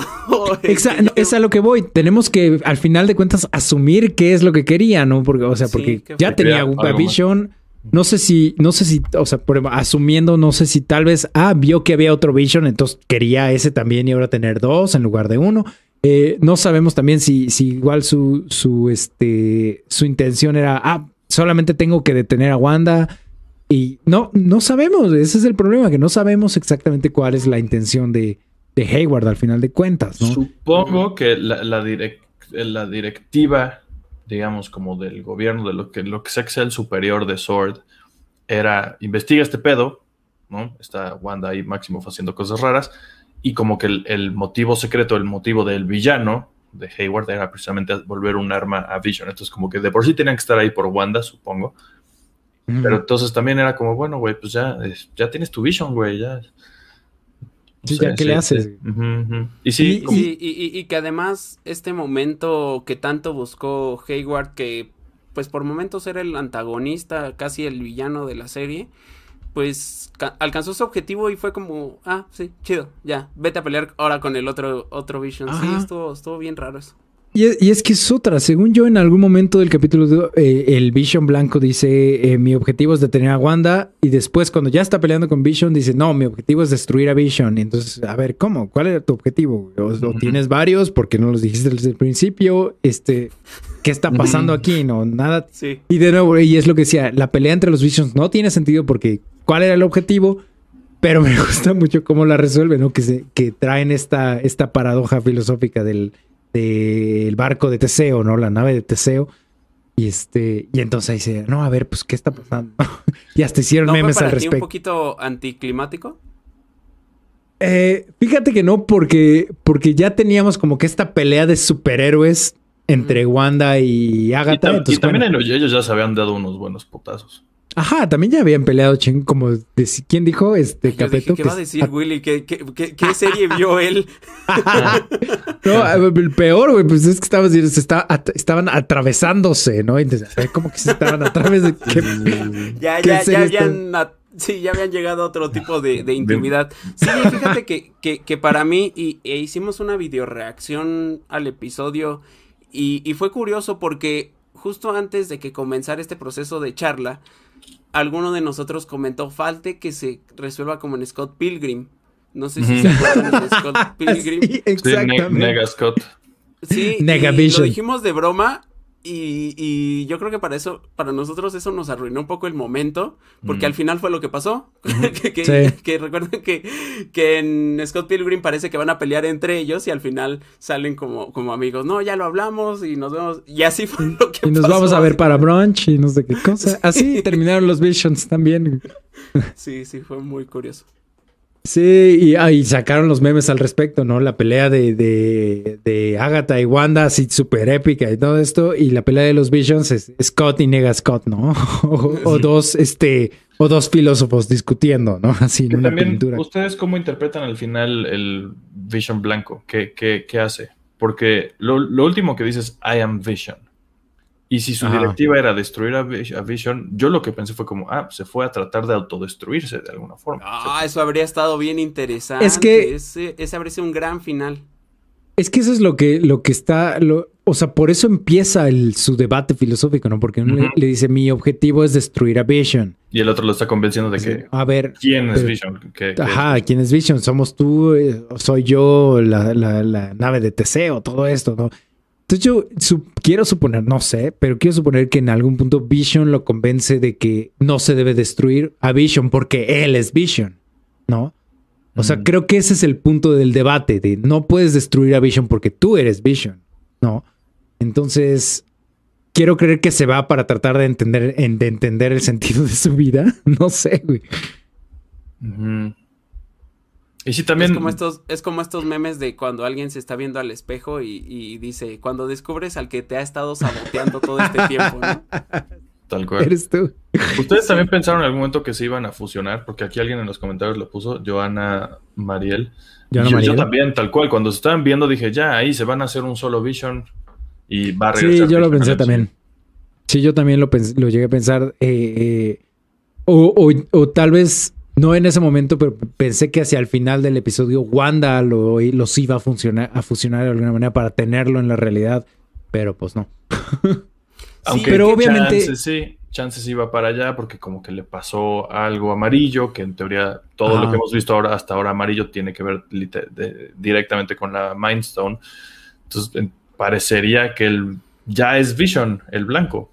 O sea, el que conocemos prácticamente. Ya tiene todos sus recuerdos. Entonces, pues, técnicamente ya es Vision. Solo que ahora dónde chingados está, ¿qué hace? Está, está en las Bahamas. No sé, no se pueden funcionar porque no hicieron el baile de Dragon Ball, dice Edson García. Hay que tratar de fusionarnos, JP. Espera, espera. Allá. Y salgo yo. Este, sí, no lo sé, güey. este, qué, qué bonito hablar con gente tan teta y conocedora, ¿no? Justo, justo lo que mencionas, Willy, la verdad es que creo que habría sido un mejor final porque es lo que resulta más frustrante con esta serie. Creo que es mucho cuando, como cuando la, la profesora te dice, tú tienes mucho potencial, creo en ti, no sé qué, y al final reprobaste el examen o algo así, ¿no? Entonces, eh, eh, ahora entiende el sentimiento de, de esos profesores y, y a lo que quiero llegar es que este tipo de esto todo, todos estos tramas que dejan inconclusas son las que para mí no no me dejaron disfrutar de todo el final y lo que nos plantean porque ya adelantándome un poquito ok sí es muy emotivo y a lo mejor te hace llorar cuando desaparece Vision pero después recuerdas de que bueno hay otro Vision que él mismo dijo yo soy Vision y no sé dónde está y seguramente conociendo a Marvel ya regresará más más tarde no eso que, que decías de que se hubiera destruido a sí mismo hubiera sido increíble porque un concepto que, que por ejemplo películas como Prometheus o, o Alien Covenant nos han traído de forma pues un poco torpe aun cuando las ideas son que nos pueden plantear son, son interesantes pero nos han traído un poco torpe dices órale qué chido que un dilema filosófico en una serie de Marvel a la mitad de una pelea pero sí se ve Mm. sí se ve ya A ti sí cuando- no, a cuando- ti sí te apagó. No sí, te sí, sí, no, sí se ve cuando, anticlimático lo hacen. Sí, cuando lo hacen por, por el interés económico de que vamos a dejar este Vision vivo para por si se nos antoja volver a usar a Paul Bettany y al personaje, pues lo podamos hacer. Es que también, y es lo que decía un poco antes, este, ya vimos a Vision morir dos veces. Ya, ya, ya, que nos lo dejen vivo, por favor. O sea, Pues ya. ahora tres veces prácticamente. Sí, ahora ya lo vimos morir tres veces, pero ya, por favor, necesito. Es como el tío Ben, güey. Ya cuántas veces necesito ver morir al tío Ben para que me, para que entienda que está muerto. No, ya, por favor, güey. Ya no quiero. Quiero que Vision siga vivo. Y estoy con, estoy en Team Willy en el, en el sentido de que soy súper fan de Vision también. Es, o sea, sí está dentro de mis perso- personajes favoritos del MCU, ¿no? Entonces, por favor, que no se me muera. Y, y bueno, oye, vi- vi- ah, vi- Willy, algo que también comentamos en tu, en tu este, podcast, el traje de Wanda, ya como Scarlet Witch, está impresionante. Bueno, a mí me gustó muchísimo. Sí, una vez más enamorándose, ¿no? Enamorándonos de, de, de Wanda, la verdad es que sí. Sí, no sé, es hermosa, la amo. fin, Yo- ya ese fue mi análisis. Repetiré lo mío también, de nuevo, no, no sigo sin estar. Me, me Tú querías más colores. Sí, me frustra un poco el, el diseño de los trajes del MCU todavía. Es como, creí que ya lo habíamos superado, güey. Spider-Man ya se parece a Spider-Man, ¿no? O sea, los X-Men ya tuvieron también trajes de colores por fin, en, en- en, pues, en las, más o menos en las últimas un poquito. Eh, el Capitán América, o sea, no sé, como que ya, ya hay colores, ya, ya, pe- pero el MCU sigue con la misma línea. Ya tuvimos también Thor Ragnarok, ya tuvimos colores por todos lados. Las fotos que hemos visto hasta ahora de, de Thor, este, ¿qué? Love and Thunder, eh, vemos a Thor con su, con su traje clasiquísimo, con unas cintas amarillas amarradas alrededor de sus botas. O sea, dices, güey, qué chingón. Es sacado de los cómics de los 60 literal y con los, los colores tal cual. Acá me habría gustado que fuera un poco más rojo y no café prácticamente. O sea, es un- esto es un marrón ahí medio extraño. Es que de Scarlet no tiene mucho. Sí, Entonces- aquí, eh, ajá, dime, dime. dime. No, sí, eso. sí, sigo estando un poco frustrado. Con, o sea, se ve muy bien. eh, eh, qué chido que sí hicieron el traje. Hasta cierto punto sí. Hicieron, tradujeron el traje de los cómics de Scarlet Witch por fin. Ya más fielmente de lo que habíamos visto. No nos lo habíamos visto con unas chamarras rojas y ya.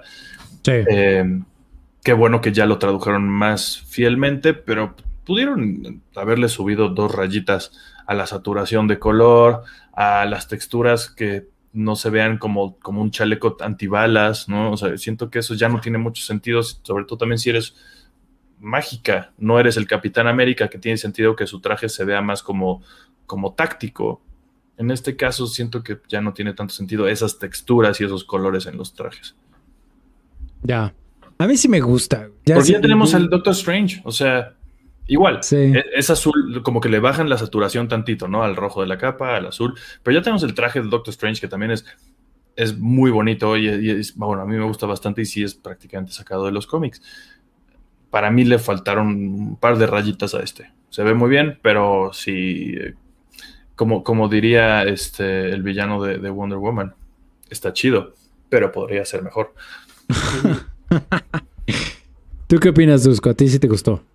Sí, yo quedé muy contento. La verdad es que quedo idiotizado por la belleza de esta mujer. Y sí, sí, sí me gustó. Y más cuando empiezan con sus cosas. Eh, otra vez con tal de hacernos expectativas de que se parece un poco a, a Magneto. Entonces, la verdad es que sí, sí quedé satisfecho en ese sentido. A mí también me gusta mucho. Me gusta, eh, pero tal vez también tiene que ver un poco, Willy, ¿no? porque a mí me gustan los, colo- los colores un poco más desaturados en, en los trajes. O sea, en los trajes a mí me han gustado en general, entonces eh, no me molestó tanto. Pero también sí podrían tal vez subirle un poquito más las, tonalidades de rojo para que se vean un poquito más llamativos. Pero a mí en general sí me gustó el traje. Y, lo que no me gustó fue el chiste de, Pietro, ¿no? Que aquí es finalmente donde nos dicen, ah, ¿sabes qué? Todo esto que estabas creyendo de, de Pietro Maximoff. No, pues no, no solamente no, sino que se llama Ralph Boner, que literalmente es un chiste de pitos para ti. O sea, no, Marvel de cierta manera nos está troleando y nos está pintando dedo. Que también siempre estuvo ahí. Y sí había gente que decía, "Ra- realmente es Ralph. Yo sí había, yo sé, ya había escuchado gente decir que sí, bueno, Pietro es Ralph. Y Ralph es un habitante de Westview y tal cual fue eso. Pero sí estuvo, es, eso para mí fue lo más anticlimático, más que la Sí. pelea de Vision.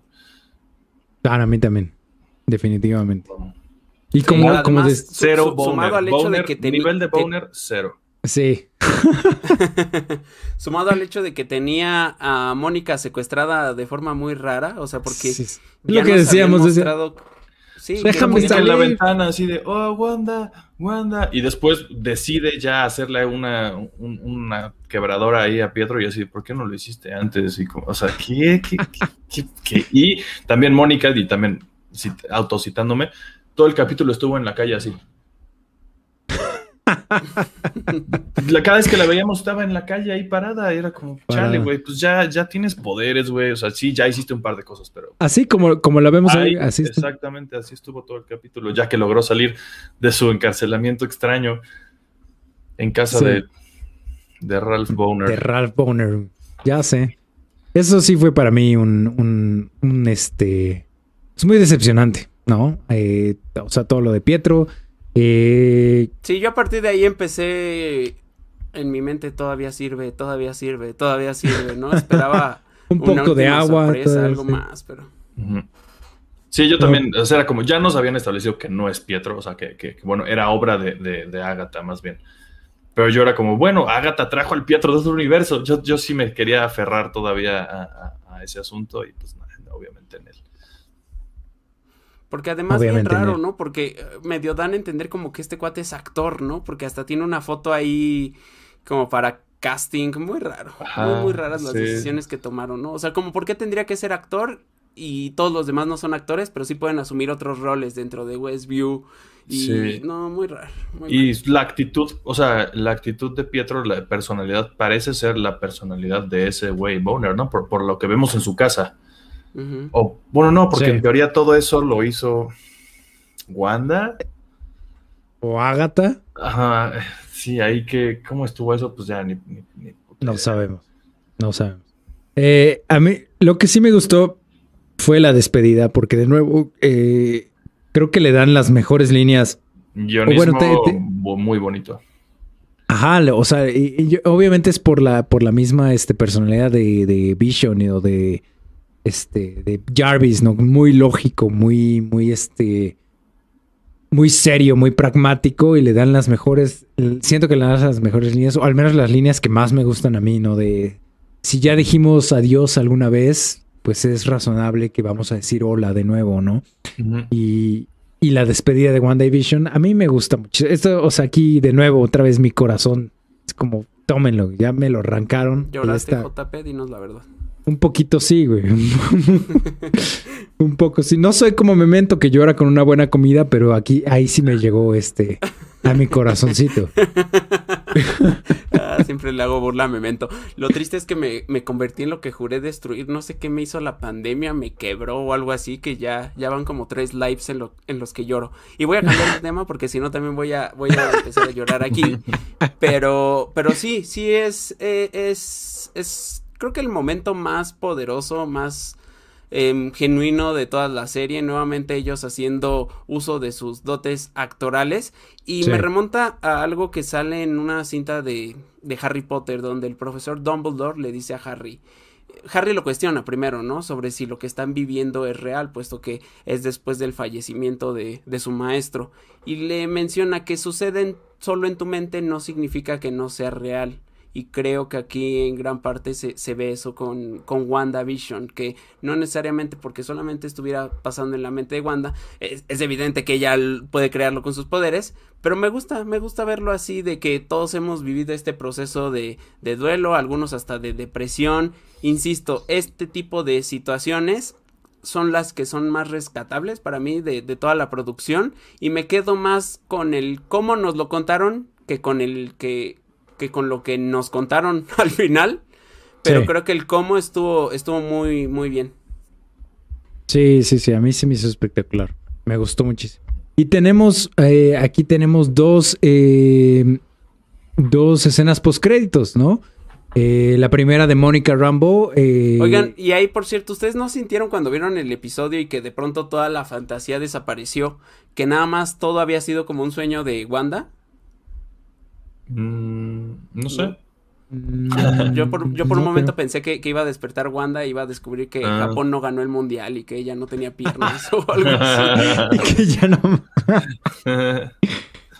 No, pero algo que tal vez sí me molestó un poco es, eh, y lo dijimos también en tu pod- podcast, Willy, que, que este, que Mónica como que mimi- minimi- minimiza el- el- los estragos que causa Wanda sobre la gente de o Westview, sea, ¿no? estuvo por durante días torturando a toda la población. Sí, pueblo, y, y- güey. y Wanda es como, y digo, perdón, y Mónica es como, pues yo hubiera hecho lo mismo. No, a ver, espérate. Ajá. O sea, ¿cómo, güey? Ah, qué, qué chido que vas a ser nuestra próxima Capitana Marvel. Sí, ¿de qué estás hablando? Y, y como decíamos, o sea, por lo de menos que así, Wanda, amiga, ve a terapia, güey, necesitas ayuda, güey, algo, no mames. O sea, No, y, y JP, más después de un momento donde tuvimos que un habitante le decía, por favor, libera a mi hija, la tienes Sí. encerrada, ella Sí, puede güey. interpretar un papel, algo súper dark, y que después salgan y como que, ok, tu castigo va a ser que todos te veamos feo. Te veamos feo. sí. Sí. Sí, sí, sí. 100%. Y te puedes ir y no pasa nada, ¿no? Es como, ay. Vete volando. Sí, sí, sí. Sí, Está- la verdad, sí eso- fue, sí fue bien triste eso, es que, que no hubiera una, una consecuencia, más par- cuando evidentemente era un delito, que tuvo un pueblo secuestrado no sé cuántos Sí. días, y estuvo muy raro, muy, muy raro, no, no sé qué estaban pensando los escritores ahí. Sí, muy extraño. Pero bueno, de nuevo, tenemos estas, las escenas postcréditos, eh, Mónica Rambeau siendo reclutada por los Scrolls, ¿no? Porque hay, hay un amigo o una amiga que tienes allá arriba, ¿no? No, sabe- no sé si se refiere a, a Nick Fury o a Captain Marvel. Ahí No. puede ser cualquier. Según yo, 100% es Nick Fury, porque aparte él anda hangueando con los Scrolls. Ajá. Sí, ¿no? Entonces, pues, bueno. Nick Fury y la segunda escena post créditos, ¿no? Que vemos a Wanda como un poco como Thanos, ¿no? Ya en su en su cabaña de retiro en medio de la nada y este, pero al mismo tiempo, ajá, comienza su sopita, pero al mismo tiempo está en ¿cómo se llama? astral. En el plano astral leyendo el libro este que, que se robó de Agatha, ¿no? Evidentemente. Y así acaba la serie. Ah, bueno. Pero, antes de eso, aquí escuchamos a Billy.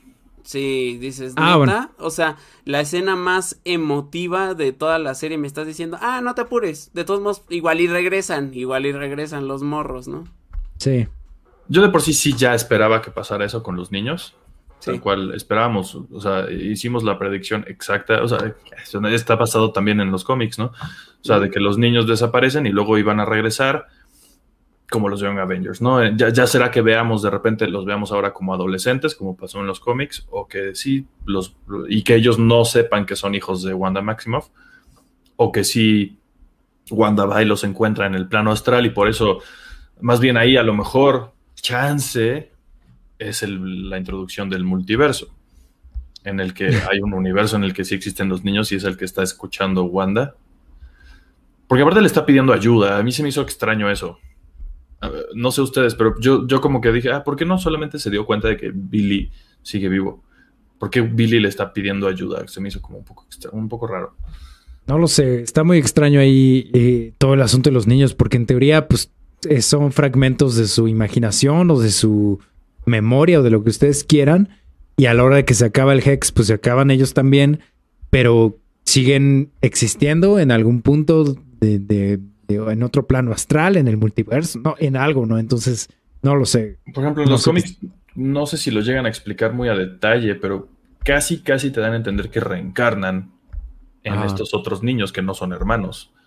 Y vive cada quien con una familia distinta, no se conocen, pero son gemelos. Y son gemelos idénticos, de hecho. No como acá en la serie. O sea, Billy y Tommy en los cómics sí son, tienen la misma cara, solo que Tommy tiene el pelo blanco. Pero como que te dan a entender que reencarnan en unos chicos que casualmente tienen los poderes de Scarlet Witch y de Quicksilver. O bueno, parecidos. Eh, entonces, sí. a ver qué hacen. Sí, a ver qué pasa, ¿no? Eh, pero bueno, ahí se acaba esta serie, se acaba WandaVision. Mm, no parece hasta ahorita que no hay planes para una segunda temporada. Y, y, me gustaría a mí que lo dejaran así, o sea, que lo dejaran tal cual como, como, como una sola temporada, como una especie de miniserie. Y este, y mejor que continuáramos la historia de Wanda y de Vision en otro medio, no en películas o de otra forma, ¿no? No que no continuaran con una segunda temporada. Este, no sé ustedes qué opinen al respecto. Yo sí preferiría que ya se acabara aquí esto. O sea que, vaya que sí, veamos ahora a Wanda en Doctor Strange, a Vision, pues quién sabe en dónde chingados. A lo mejor hacen los West Coast Avengers, ¿no? Junto con el Vision Blanco, que es el, que aparece en los West Coast Avengers. Eh, ni idea. Ya. Sí, yo, también, yo también creo que que ya el formato, por lo menos para Wanda y para Vision, ya lo, lo agotaron, lo explotaron, nos timaron por momentos y ya preferiría verlos en, otros medios o ya de plano no verlos también. no, eh, la verdad es que sí es complejo, o sea, porque la verdad para mí, porque sí sí me frustró un poquillo el final de esto, ¿no? Como a la mayoría, ¿no? Desde lo más evidente como es que es que nos trolearon con, con Pietro, hasta otro tipo de detalles que me sacan mucho de onda, que es como el hecho de que Wanda no tenga, sus acciones no tuvieran alguna especie de consecuencia.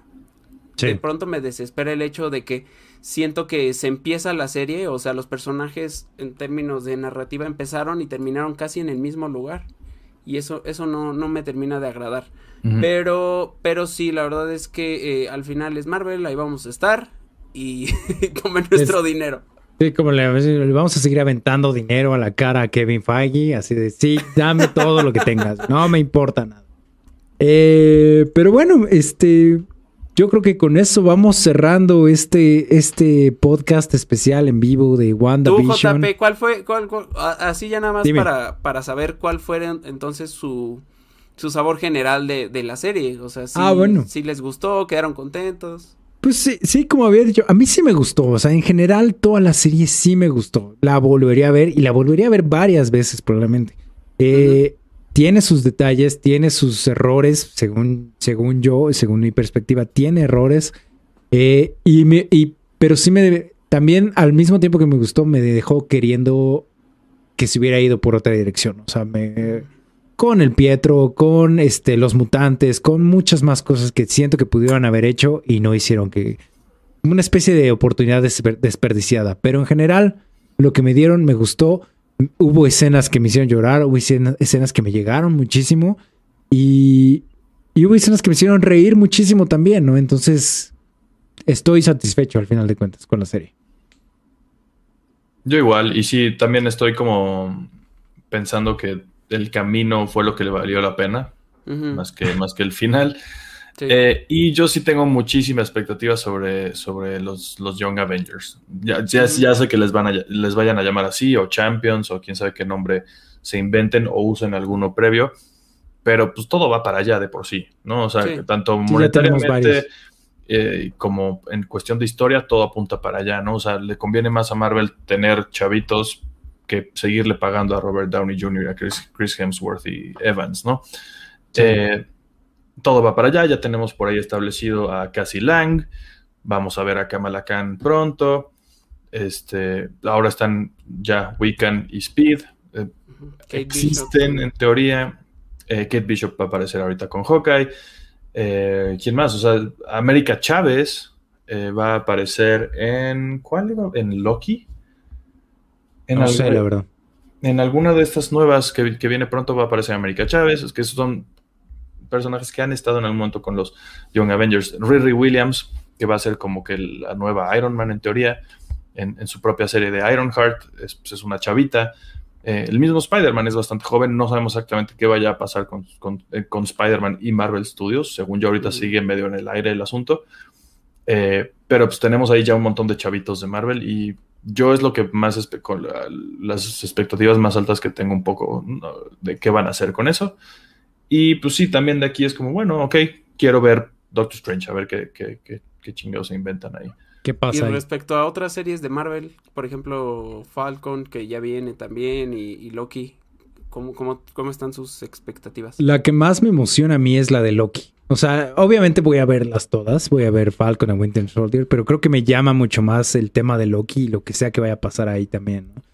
Porque, pare, o sea, al menos por el trailer que he visto, está todo muy extraño y muy...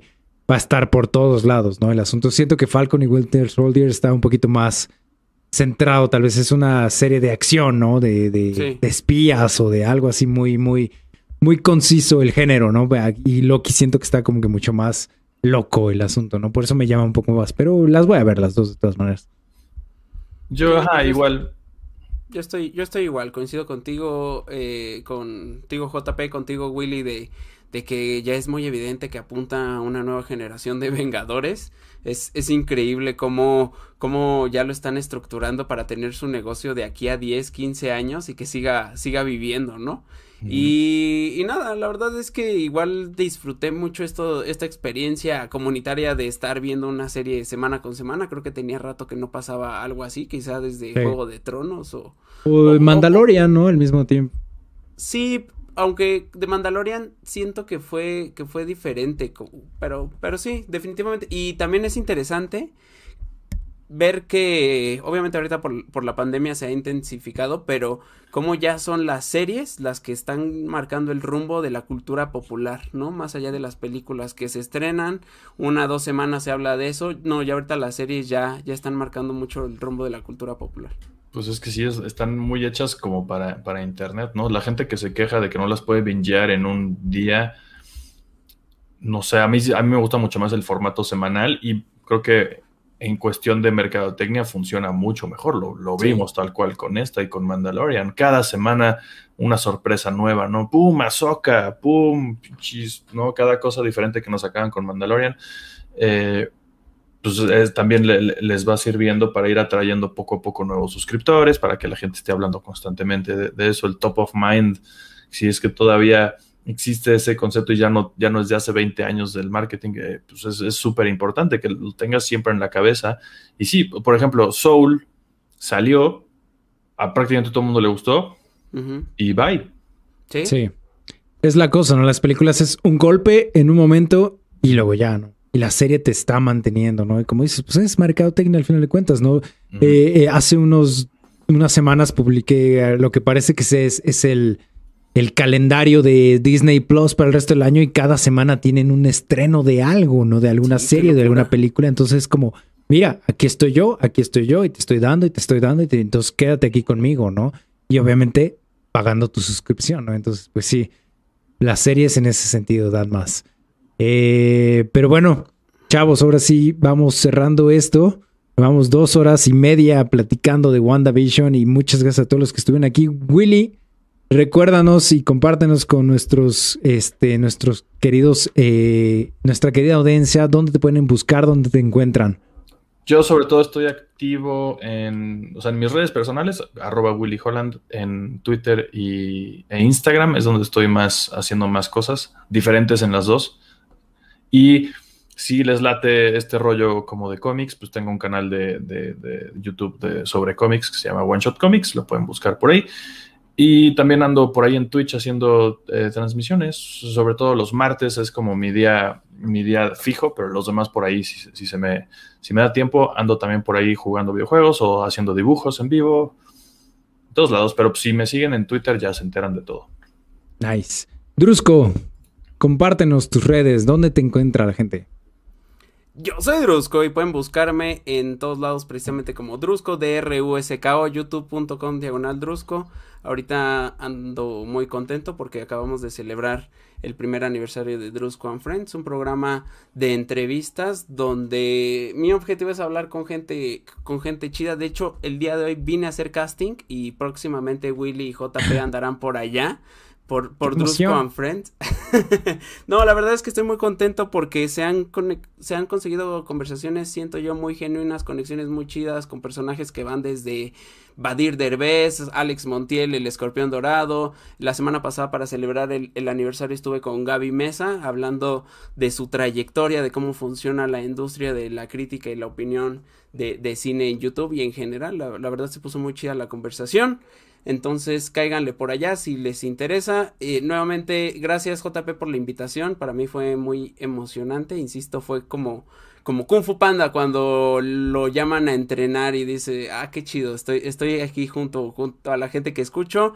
Ya, ya hasta te di ahí easter eggs del programa, algunos te pusieron más nervioso que otros, pero todo era con el afán de que te des cuenta de que sí los sigo, sí los escucho y que sobre todo se les quiere, amigo. Y fue, fue un gusto estar aquí con ustedes casi tres horas. A ti, muchas gracias, Dusko, por, por aceptar la invitación, por venir y por por todo lo que comentaste. Y muchas gracias a todos los que estuvieron en el, en el chat, porque ya estuvo, estuvo chido. Este, aquí obviamente Rigo, Lupita Lutman, Joana Muriel, Joana Mariel, este, Luis Adrián GM, Santiago Flores, o sea, estuvo, estuvo ahí muy, muy buen quórum, este, Kazu Geek.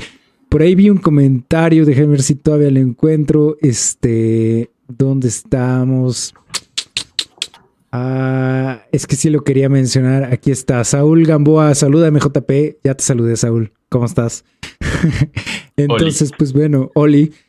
Muchas gracias a todos los que se conectaron. Cuéntenos en los, déjenos en comentarios de abajo. ¿Ustedes les gustó WandaVision? ¿No les gustó? ¿Esperaban más? ¿Esperaban menos? ¿Estuvo chido? ¿Qué pasó? Y pues nada más, ¿no? A mí a JP ya saben, me encuentran en arroba Johnny Colors en todos lados, Twitter, Instagram y Twitch principalmente. Y ya, nos vemos entonces el próximo domingo. Hay capítulo especial del cuarto y séptimo arte. Regresa Marta, regresa Erika Bada también con nosotros. Y nada, no se olviden ser increíbles. Gracias, Willy. Gracias, Drusco. Gracias nos vemos muy pronto.